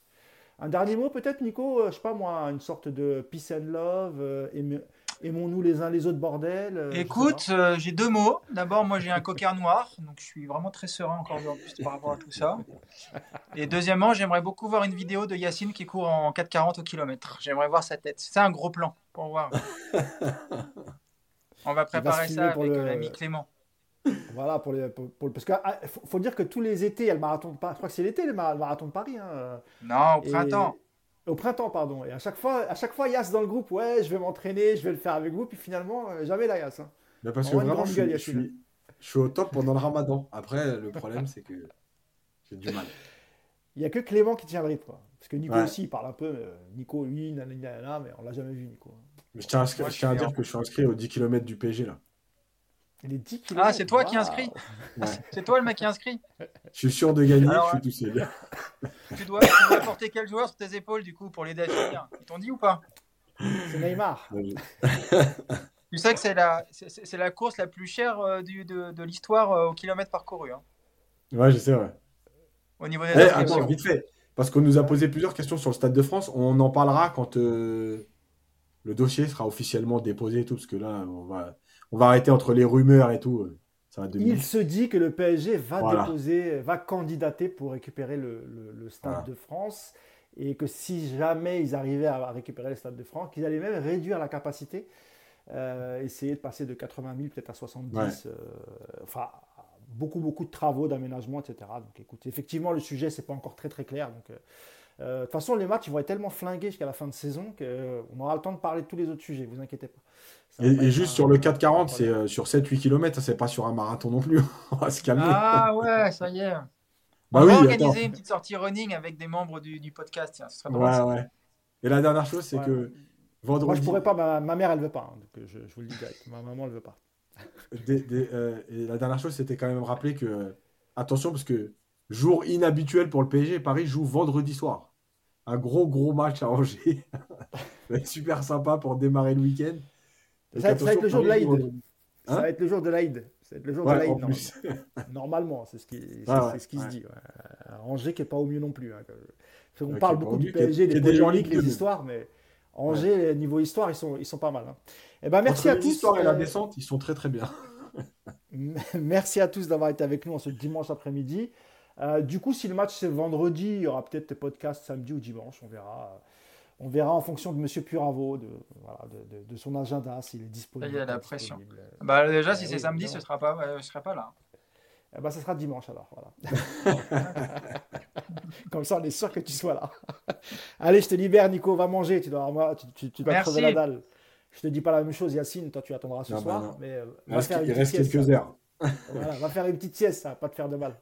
Merci à tous les amis. N'oubliez pas de liker une dernière fois euh, avant, de, avant de nous quitter. Puis on se retrouve bah, le week-end prochain. Et pourquoi pas cette semaine s'il y, a, y a de l'actu. On ne sait jamais avec ce club. Sait-on jamais Toujours leur faire confiance. Exactement. Allez, salut, bon dimanche. Ciao. Allez, bon dimanche.